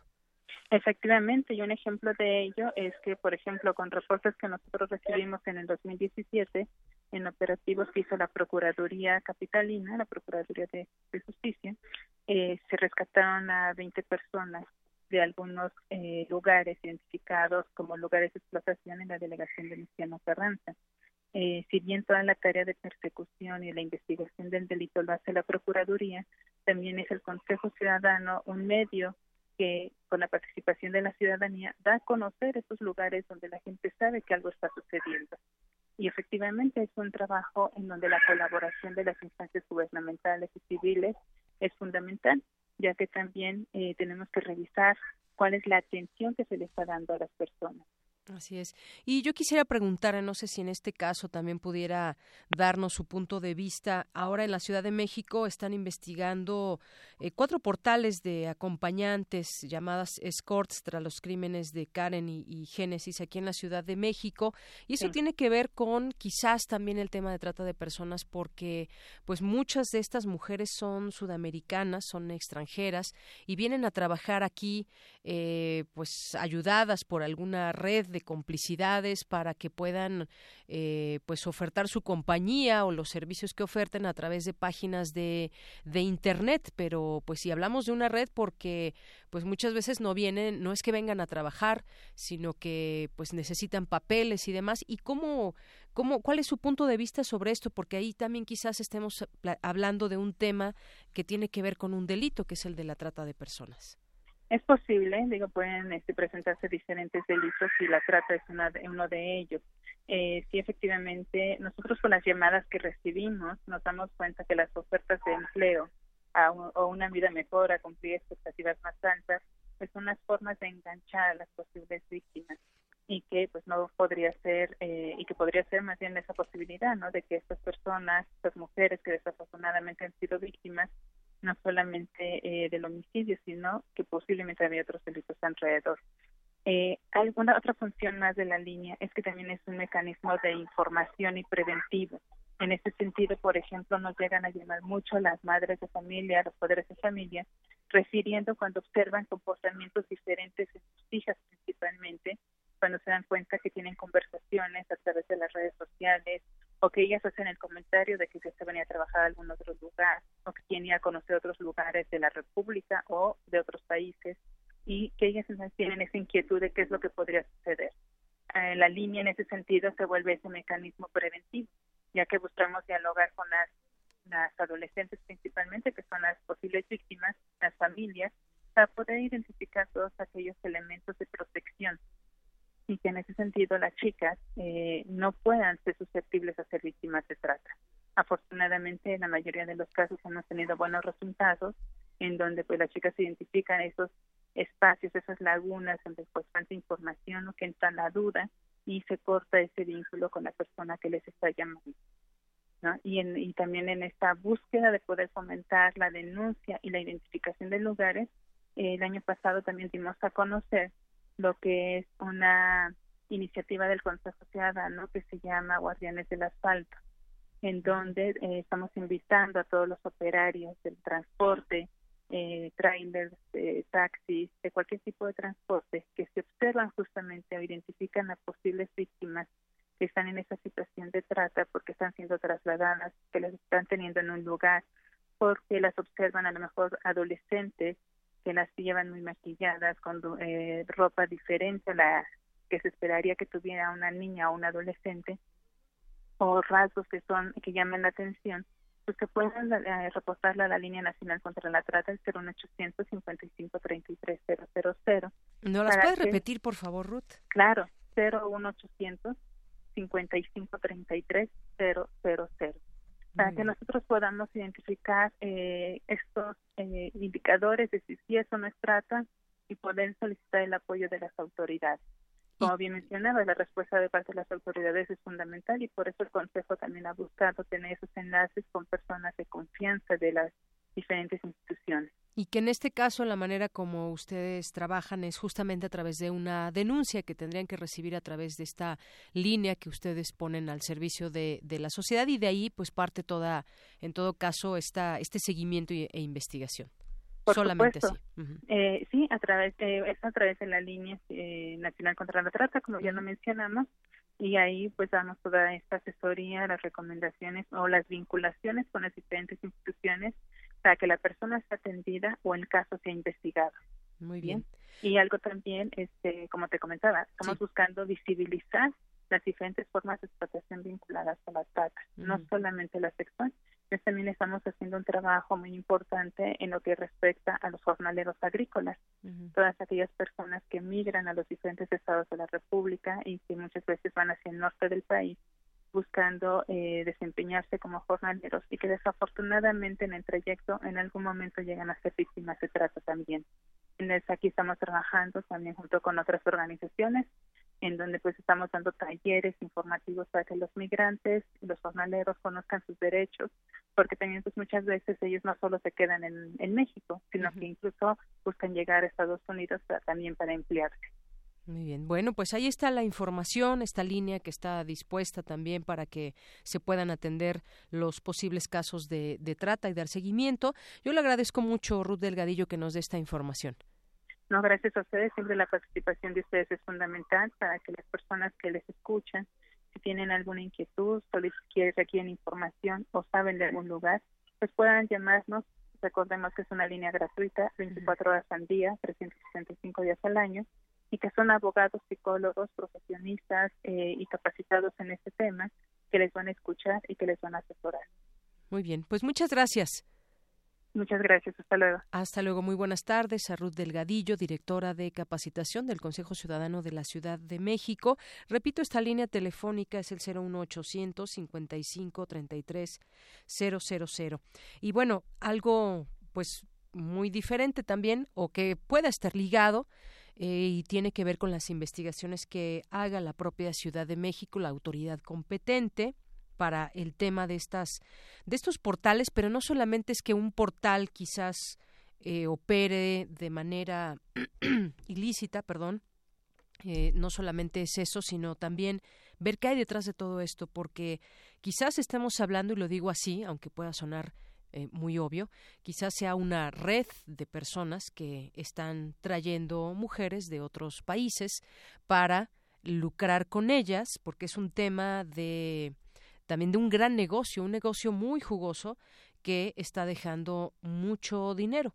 Traen a estas eh, mujeres, les hacen una serie de ofertas eh, laborales aquí, ellas aceptan por gusto, por necesidad, por la razón que sea, vienen aquí y muchas veces no son ni siquiera ellas las que se quedan en todo caso esas ganancias, sino que también hay una red de personas que operan y que pues desde la entrada quizás desde las desde la llegada a nuestro país eh, sus documentos de qué manera o cómo es que entran como turistas, como trabajadores, quién, si están al día sus papeles. Hay muchas cosas que se tendrían que investigar y que no es algo nuevo, por supuesto.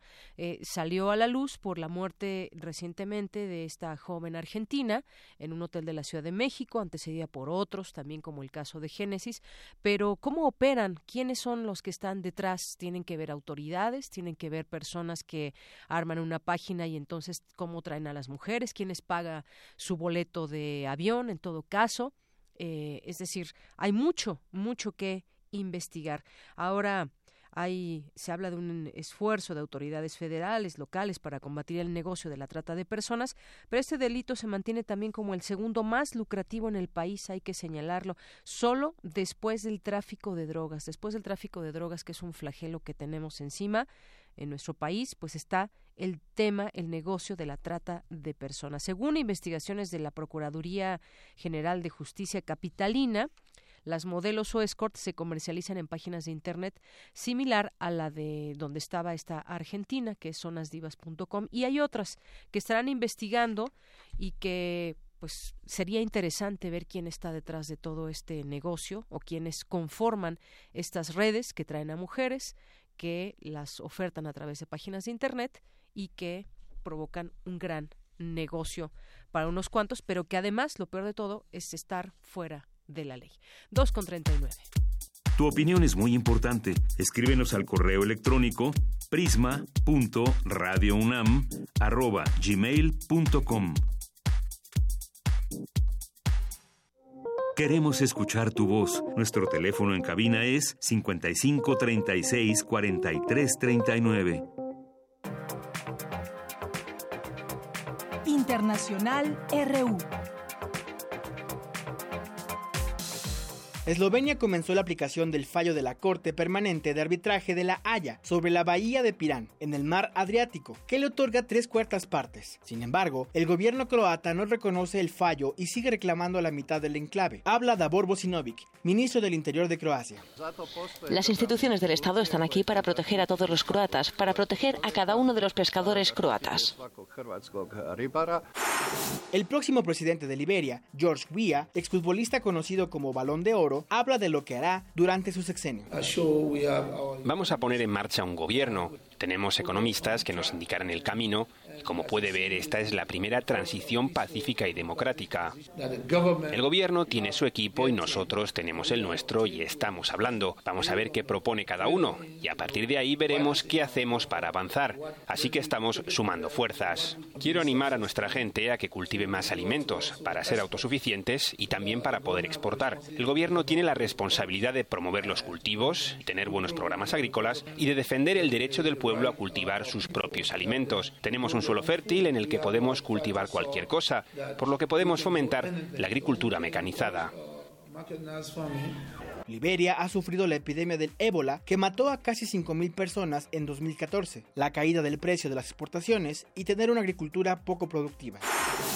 Un sismo de magnitud 5.1 se registró en El Salvador a las 7.38 horas de la mañana. Las autoridades de ese país centroamericano indicaron que la intensidad fue de 5.8 a 25 kilómetros al sur del puerto de la Libertad luego de que el presidente Donald Trump escribiera en su cuenta de Twitter que en el futuro detendría la entrega de asistencia económica a Palestina ante lo que ha considerado la falta de voluntad para mantener conversaciones de paz con Israel, Hanan Ashrawi, miembro del comité ejecutivo de la Organización para la Liberación de Palestina, respondió que no serán chantajeados, mientras que Nabil Abu Rudainá, portavoz del presidente palestino Mahmoud Abbas, dijo que Jerusalén no está en venta ni por oro ni por plata. En Venecia, robaron del Palacio Ducal joyas valoradas en miles de euros y que pertenecen a la muestra Tesoros de los Mogul y los Maharaja, perteneciente a la colección del jeque Hamad bin Abdullah al-Thani. Las piezas sustraídas estaban en una vitrina que fue forzada por dos personas que pudieron darse a la fuga debido a la gran cantidad de personas que en ese momento visitaban el palacio, informó el jefe de la policía veneciana, Vito Gagliardi. Continuamos aquí en los temas internacionales. Muchas gracias a nuestro compañero Rodrigo Aguilar por las breves internacionales y a Néstor Leandro. Y vamos ahora a platicar con el doctor Raúl Benítez Manaut. Es internacionalista y académico de la Facultad de Ciencias Políticas y Sociales de la UNAM. Doctor, bienvenido a este espacio. Muy buenas tardes. Deyanira, buenas tardes. Un saludo de Año Nuevo a toda la audiencia de Radio UNAM. Muchas gracias, un abrazo para usted, lo mejor también para este año. Y pues empecemos hablando de los temas que, que usted conoce, doctor, porque nos interesa conocer, pues cuáles son esos quizás pendientes o grandes temas internacionales, un panorama internacional para el 2018. Entre otras cosas, yo creo que está este tema que se viene discutiendo desde el, desde el año pasado, que tiene que ver con Estados Unidos y este tema de Corea, eh, los temas nucleares con eh, Kim Jong-un, que pues es este líder muy poderoso y que también ha hecho serias amenazas a Estados Unidos y entre ellos ha, estado una discusión, pero que preocupa sin duda a la comunidad internacional. Sí, mira, Deyanira, el conflicto entre Estados Unidos y Corea del Norte es un conflicto, un conflicto geopolítico que puede escalar este, a un nivel superior, pero al momento tienen ya casi siete, ocho meses los dos mandatarios, eh, Trump y, el presidente norcoreano Kim Jong-un y pues, solo hablan, parece que ser que solo hablan, eh, ambos disparan misiles, se amenazan, eh, Donald Trump dice que tiene el botón más fuerte que el otro, el otro dice que puede llegar a la costa de Estados Unidos, pero efectivamente Norcorea no ha demostrado que tiene capacidad ofensiva muy muy importante, sí puede amenazar a Japón, sí puede amenazar a Corea del Sur, este, pero eh, es un juego de palabras que todavía no tiene este pues un fin eh, trágico afortunadamente pero que nos habla de dos líderes muy habladores que no tiene el, mundo no lo respeta ninguno de los dos pero si es un juego muy peligroso pues estamos hablando de armas nucleares no entonces evidentemente las Naciones Unidas están muy preocupadas a cada rato el Consejo de Seguridad de la ONU hace pues pronunciamientos al respecto y Europa sobre todo este está muy preocupada de lo que está pasando en la península coreana y las amenazas de uno y otro pero por el momento no, quedan, no quedan más que en diatribas de dos líderes que, que tienen la lengua muy larga, los twitters muy largos y hasta el momento pues no, no, no ha pasado lo que ellos dicen que puede pasar, ¿no? Así es, este tema de, del presidente Donald Trump que dice tener un botón nuclear más grande y más poderoso que el que tiene el líder norcoreano, pero en realidad en Washington no posee físicamente un botón. El tuit emitido por Trump en la noche de ayer fue en respuesta a este discurso del Año Nuevo ofrecido por Kim, en que profirió numerosas amenazas contra Estados Unidos. El caso es que, pues ambos dicen tener un botón secreto que puede activar ahí un ataque un ataque nuclear, no, no sabemos más detalles, ni mucho menos. El caso es que, pues sí, de pronto puede mantener nerviosa eh, a la comunidad internacional en la expectativa. Es un tema que hay que dar pendiente, no, no tenemos todavía nada en concreto y quizás pueda haber definiciones en cuanto pues a negociar o hablar o por ponerse a platicar, dialogar entre estos dos líderes, pero hay otros temas también en temas internacionales, doctor, está por ejemplo, el tema de la guerra en Siria, cuántos muertos dejó en 2017, qué se espera también en temas, por ejemplo, de, terrorismo para este año. Hemos visto que 2017 fue un, un año muy intenso en cuanto a ataques y, y declaraciones y demás, pero es un tema que sigue pendiente porque no vemos, pues no se le ve fin. Bueno, el tema de la guerra en Siria es el conflicto geopolítico y el conflicto militar, ese es el conflicto militar real este más este pues, significativo que, tiene el mundo en este momento por por enfrentar. Eh, las potencias occidentales eh, Rusia y Francia Estados Unidos han dado golpes muy fuertes al Estado Islámico pero estos golpes no logran destruir las bases del Estado Islámico en otras partes de África en otras partes del Medio Oriente y sigue siendo Siria pues un estado prácticamente acosado por el Estado Islámico en vías de fragmentación eh, apoyado solo por Rusia y las potencias occidentales no saben qué hacer con el Estado Islámico y con el terrorismo, porque eh, hay muchos eh, islámicos un poco mal de la cabeza que se inspiran, no necesariamente tienen vínculos directos o formales con el Estado Islámico y hacen bombas caseras, etcétera, y tienen asoladas a las poblaciones pues de Estados Unidos, de Francia, de Inglaterra, este, de Alemania, de, de España, y esto pues tiene es uno de los principales puntos de fricción en el mundo. Y por ello pues Estados Unidos y las potencias europeas han este fortalecido todas las capacidades eh, preventivas antiterroristas en el mundo, seguridad de aeropuertos, todo esto, ¿no? Ese es uno de los temas principales que, que se tienen que enfrentar. Y eso tiene como consecuencia también el tema de las migraciones. Y las migraciones despiertan nacionalismos en Europa, nacionalismos en otras partes del mundo, incluso en Estados Unidos las migraciones de latinos este, de otras partes del mundo, pues despiertan a, los apoyadores de Donald Trump que con falsa información, lo que ellos mismos dicen en fake news, pues es fake news de que las migraciones amenazan la seguridad de Estados Unidos, cosa totalmente falsa. Pero es siempre vicioso. Lo de Siria provoca migraciones, en Europa se activa el nacionalismo, en Estados Unidos revive un nacionalismo este aislacionista, belicoso, y entonces esto es lo que tiene en tensión al mundo. Aquí hay que tener en cuenta que el secretario general de las Naciones Unidas, Antonio Guterres, este, pues hizo una alerta roja el día de Año Nuevo y hay que estar atentos de que es, no es cualquiera el que lo está diciendo, es el secretario de la organización más importante a nivel internacional, ¿no?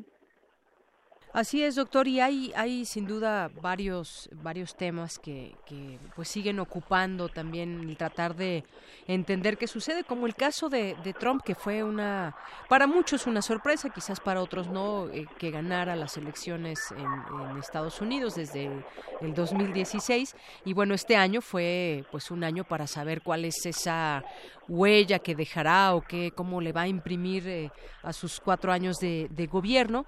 Pero hay algo que también llamó la atención y es que el presidente Donald Trump aseguró que su ex jefe de estrategia de la Casa Blanca, Steve Bannon, perdió la razón y no tiene ninguna influencia en el gobierno. Eso en respuesta a algunas críticas que figuran en un libro que va a ser publicado la próxima semana y en donde pues el hombre fuerte de Trump o uno de los hombres fuertes pues finalmente termina peleado con él y esto pues eh, podemos decir, se pueden pelear entre funcionarios, pero a este nivel llamó también mucho la atención, doctor. Bueno, Steve Bannon sale de la Casa Blanca, se peleó con el presidente porque, pues, en otras palabras, no estaba haciendo Trump lo que Bannon quería, pero sus ideas están totalmente presentes en, las, muchas personas en la administración de Donald Trump. O sea, Steve Bannon se va como persona, pero ahí queda todo lo que él dijo, hizo y todo el discurso este segregacionista, racista, está muy presente en los mismos tweets de Donald Trump, entonces no se ha ido, Steve Bannon no se ha ido. Se va ir como persona, pero sus ideas y la influencia que tiene ahí quedan y siguen este, teniendo un peso específico muy importante. Eh, la administración Trump está este, fortalecida con ese discurso aislacionista que, que se basa en los rednecks, en los en los americanos golpeados por la tercera revolución industrial, los, por la globalización, etcétera, y son su punto de apoyo. Pero él está muy entusiasmado, Trump está muy entusiasmado con sus tweets, haciendo igual que hace un año. O sea, no, él no ha cambiado de ideología. Y Steve Bannon se fue, pero no se fue lo que él dejó, ¿no? Así es. Y bueno, también otro de los temas, y dijo, seguimos en Estados Unidos, pues eh, el traslado de la embajada de Estados Unidos, eh, eh, su embajada a Jerusalén, y que también pues destapó muchas críticas y muchos comentarios en torno a ese tema. Dice que va, a tardar años en trasladar su embajada a Jerusalén, pero sin duda fue una pues especie quizás de, de provocación que también mostró enojo a nivel internacional. Sí, se muestra enojo porque sí cambia la correlación eh, de fuerzas en favor de las, fuerzas israelitas más conservadoras, más antipalestinas, más antidiálogo con la autoridad palestina. Entonces esto evidentemente pues causa enojo. Ahora el traslado de una embajada de Estados Unidos de un lado a otro es muy muy complicado, muy largo. Solo veamos lo, lo que se han tardado en México para, para empezar a construir la nueva embajada en la ciudad. Este, las embajadas de Estados Unidos se construyen con unas normas de seguridad muy muy elevadas este y entonces a lo mejor esa embajada todavía no se empieza a construir cuando ya acabe el gobierno de Donald Trump y luego el otro presidente de Estados Unidos decida pues ya no este concretar ese traslado y de seguir dejando la representación diplomática en Tel Aviv. Pero ciertamente el anuncio es un anuncio que por sí es un anuncio que fricciona mucho la geopolítica del Medio Oriente en favor de las fuerzas israelitas más conservadoras y en contra del diálogo y la negociación entre pues los, los palestinos, los árabes y e Israel, ¿no? Así es. Y un tema, quizás, doctor, no sé si usted coincida, también tiene que ver con el tema de las migraciones en muchas partes de, del mundo. Bueno, tenemos aquí eh, con México una muy importante hacia Estados Unidos, el paso de mexicanos y de otros de otras naciones a Estados Unidos, pero también un tema que se ha convertido en un grave problema en, en Europa, quienes están huyendo de la pobreza, quienes huyen de la guerra y que, pues, es el, el gran tema de, la, de las migraciones. Mira, las migraciones tienen dos, dos este, orígenes. Las actualmente significativas son las migraciones huyendo de la guerra de Siria en Europa. Y las migraciones eh, latinoamericanas son básicamente económicas. En Estados Unidos la migración hindúe, la migración mexicana que está disminuyendo, la migración de otros eh, otras personas de nacionalidades latinoamericanas como Honduras, El Salvador, Colombia, Ecuador, Brasil, son por razones económicas, son por falta de oportunidades en sus países y son porque en Estados Unidos pues sigue habiendo una economía muy vigorosa que capta esa mano de obra este y ganan mejores salarios, etcétera. Entonces, este las migraciones por guerra son las más preocupantes porque eh, dividen familias, eh, llegan en condiciones de mucha, mucha precariedad eh, este, y despiertan los nacionalismos, etcétera, ¿no? Entonces, es uno de los asuntos número uno de, de, de prioridad de la agenda internacional de los gobiernos y pues todos los gobiernos tienen muchas dificultades para tratar con el tema migratorio, incluido el mexicano. México a veces se dice que es la, el peón de Estados Unidos para parar centroamericanos, a veces parece que tiene una política migratoria propia. Eh, México pide que haga Estados Unidos lo que no hace con los centroamericanos, pero es un botón de muestra. Y Europa lo mismo, en Europa hay un debate muy fuerte entre los, los europeos modernos, globalizadores, que quieren aceptar las migraciones, que quieren este, darle a los migrantes derechos humanos, y los europeos que están desempleados, que ven en los migrantes peligros a su estabilidad económica, etcétera, ¿no? es un tema muy, muy grave en el mundo. Así es, un tema grave. Y, y por último, quizás, doctor, está este, este, gran tema que tiene que ver con el mundo en que vivimos, el medio ambiente, el cambio climático. Se han llegado a acuerdos el, el año pasado con muchas naciones y entre ellas, bueno, pues Estados Unidos decidió retirarse también de, de, de pues de los compromisos que asumen muchas naciones. Un, un año sin duda que también vendrá, creo yo, con pues ¿qué, qué tanto vamos a cumplir con los propósitos para revertir los efectos del cambio climático. Mira, pocos gobiernos tienen capacidad de cumplir los compromisos respecto al cambio climático, porque una cosa es lo que firman en una mesa de negociaciones internacional y otra cosa es el poder de las industrias y todas las fuerzas que se mueven para evitar el cambio, evitar medidas que paren el cambio climático. Y no, no, no solamente son poderes económicos, también son poderes sociales. Por ejemplo, los campesinos que hacen este, pues, por sobrevivencia van destrozando bosques, o los introductores de ganado, las agroindustrias, todo esto son parte del mismo tema, o la industria petrolera, son intereses muy grandes que están atrás de, que no se cumplan los compromisos. este, y nosotros vemos en la Ciudad de México, pues el gobierno le cuesta mucho trabajo cumplir con los compromisos ambientales, ¿no? Y todos los gobiernos están en la misma.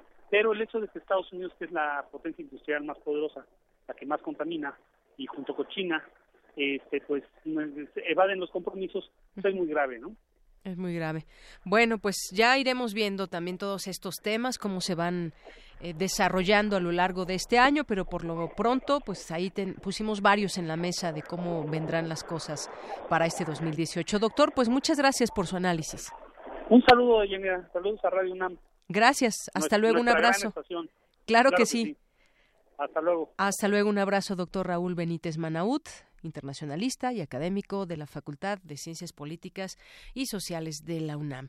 Y bueno, pues ya casi nos vamos, pero todavía nos restan los caminos del Puma con mi compañera Cristina Godínez, que nos da un recorrido auditivo por el Instituto de Energías Renovables en Morelos. Adelante, Cristina. Por los caminos del Puma.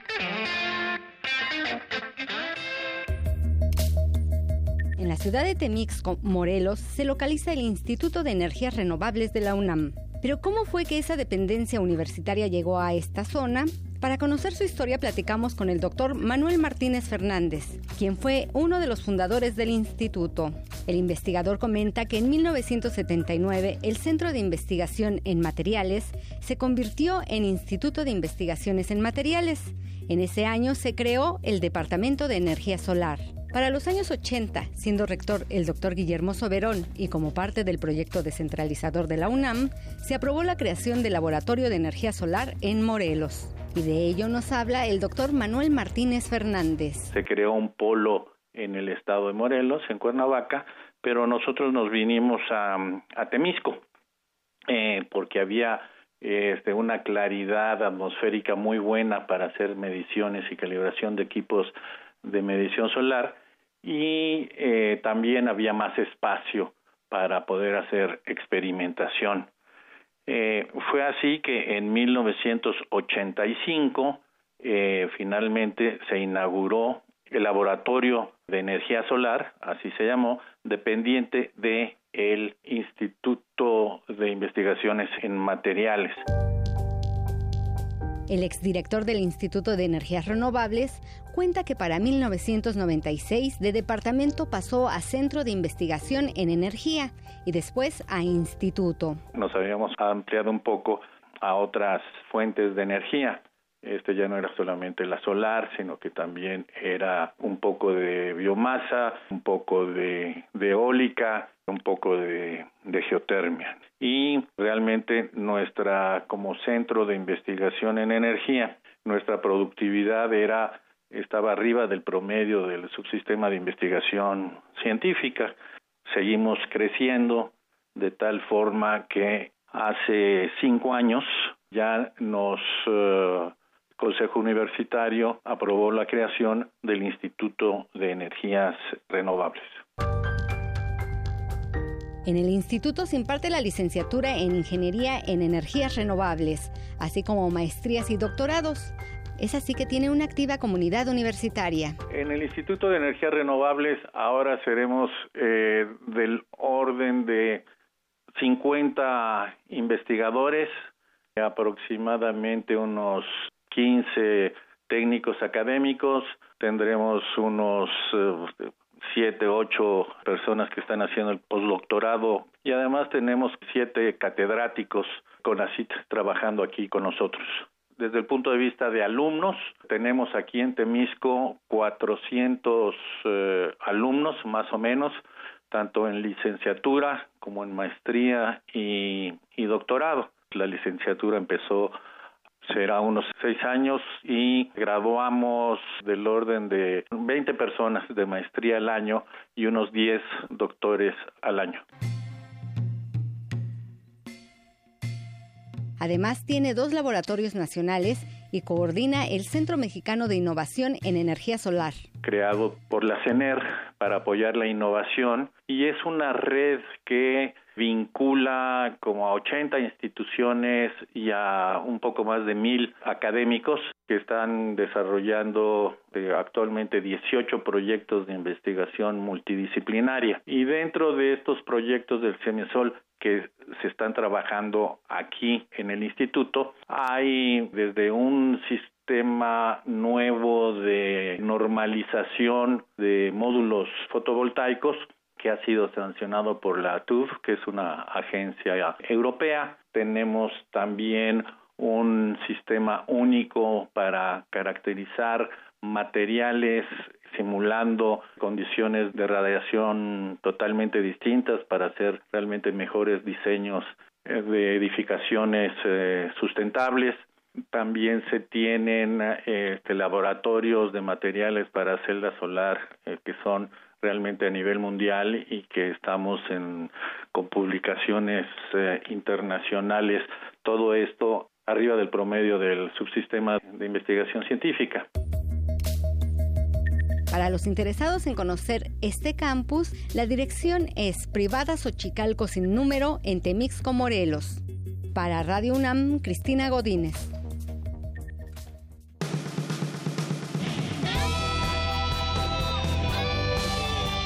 Prisma RU. Relatamos al mundo.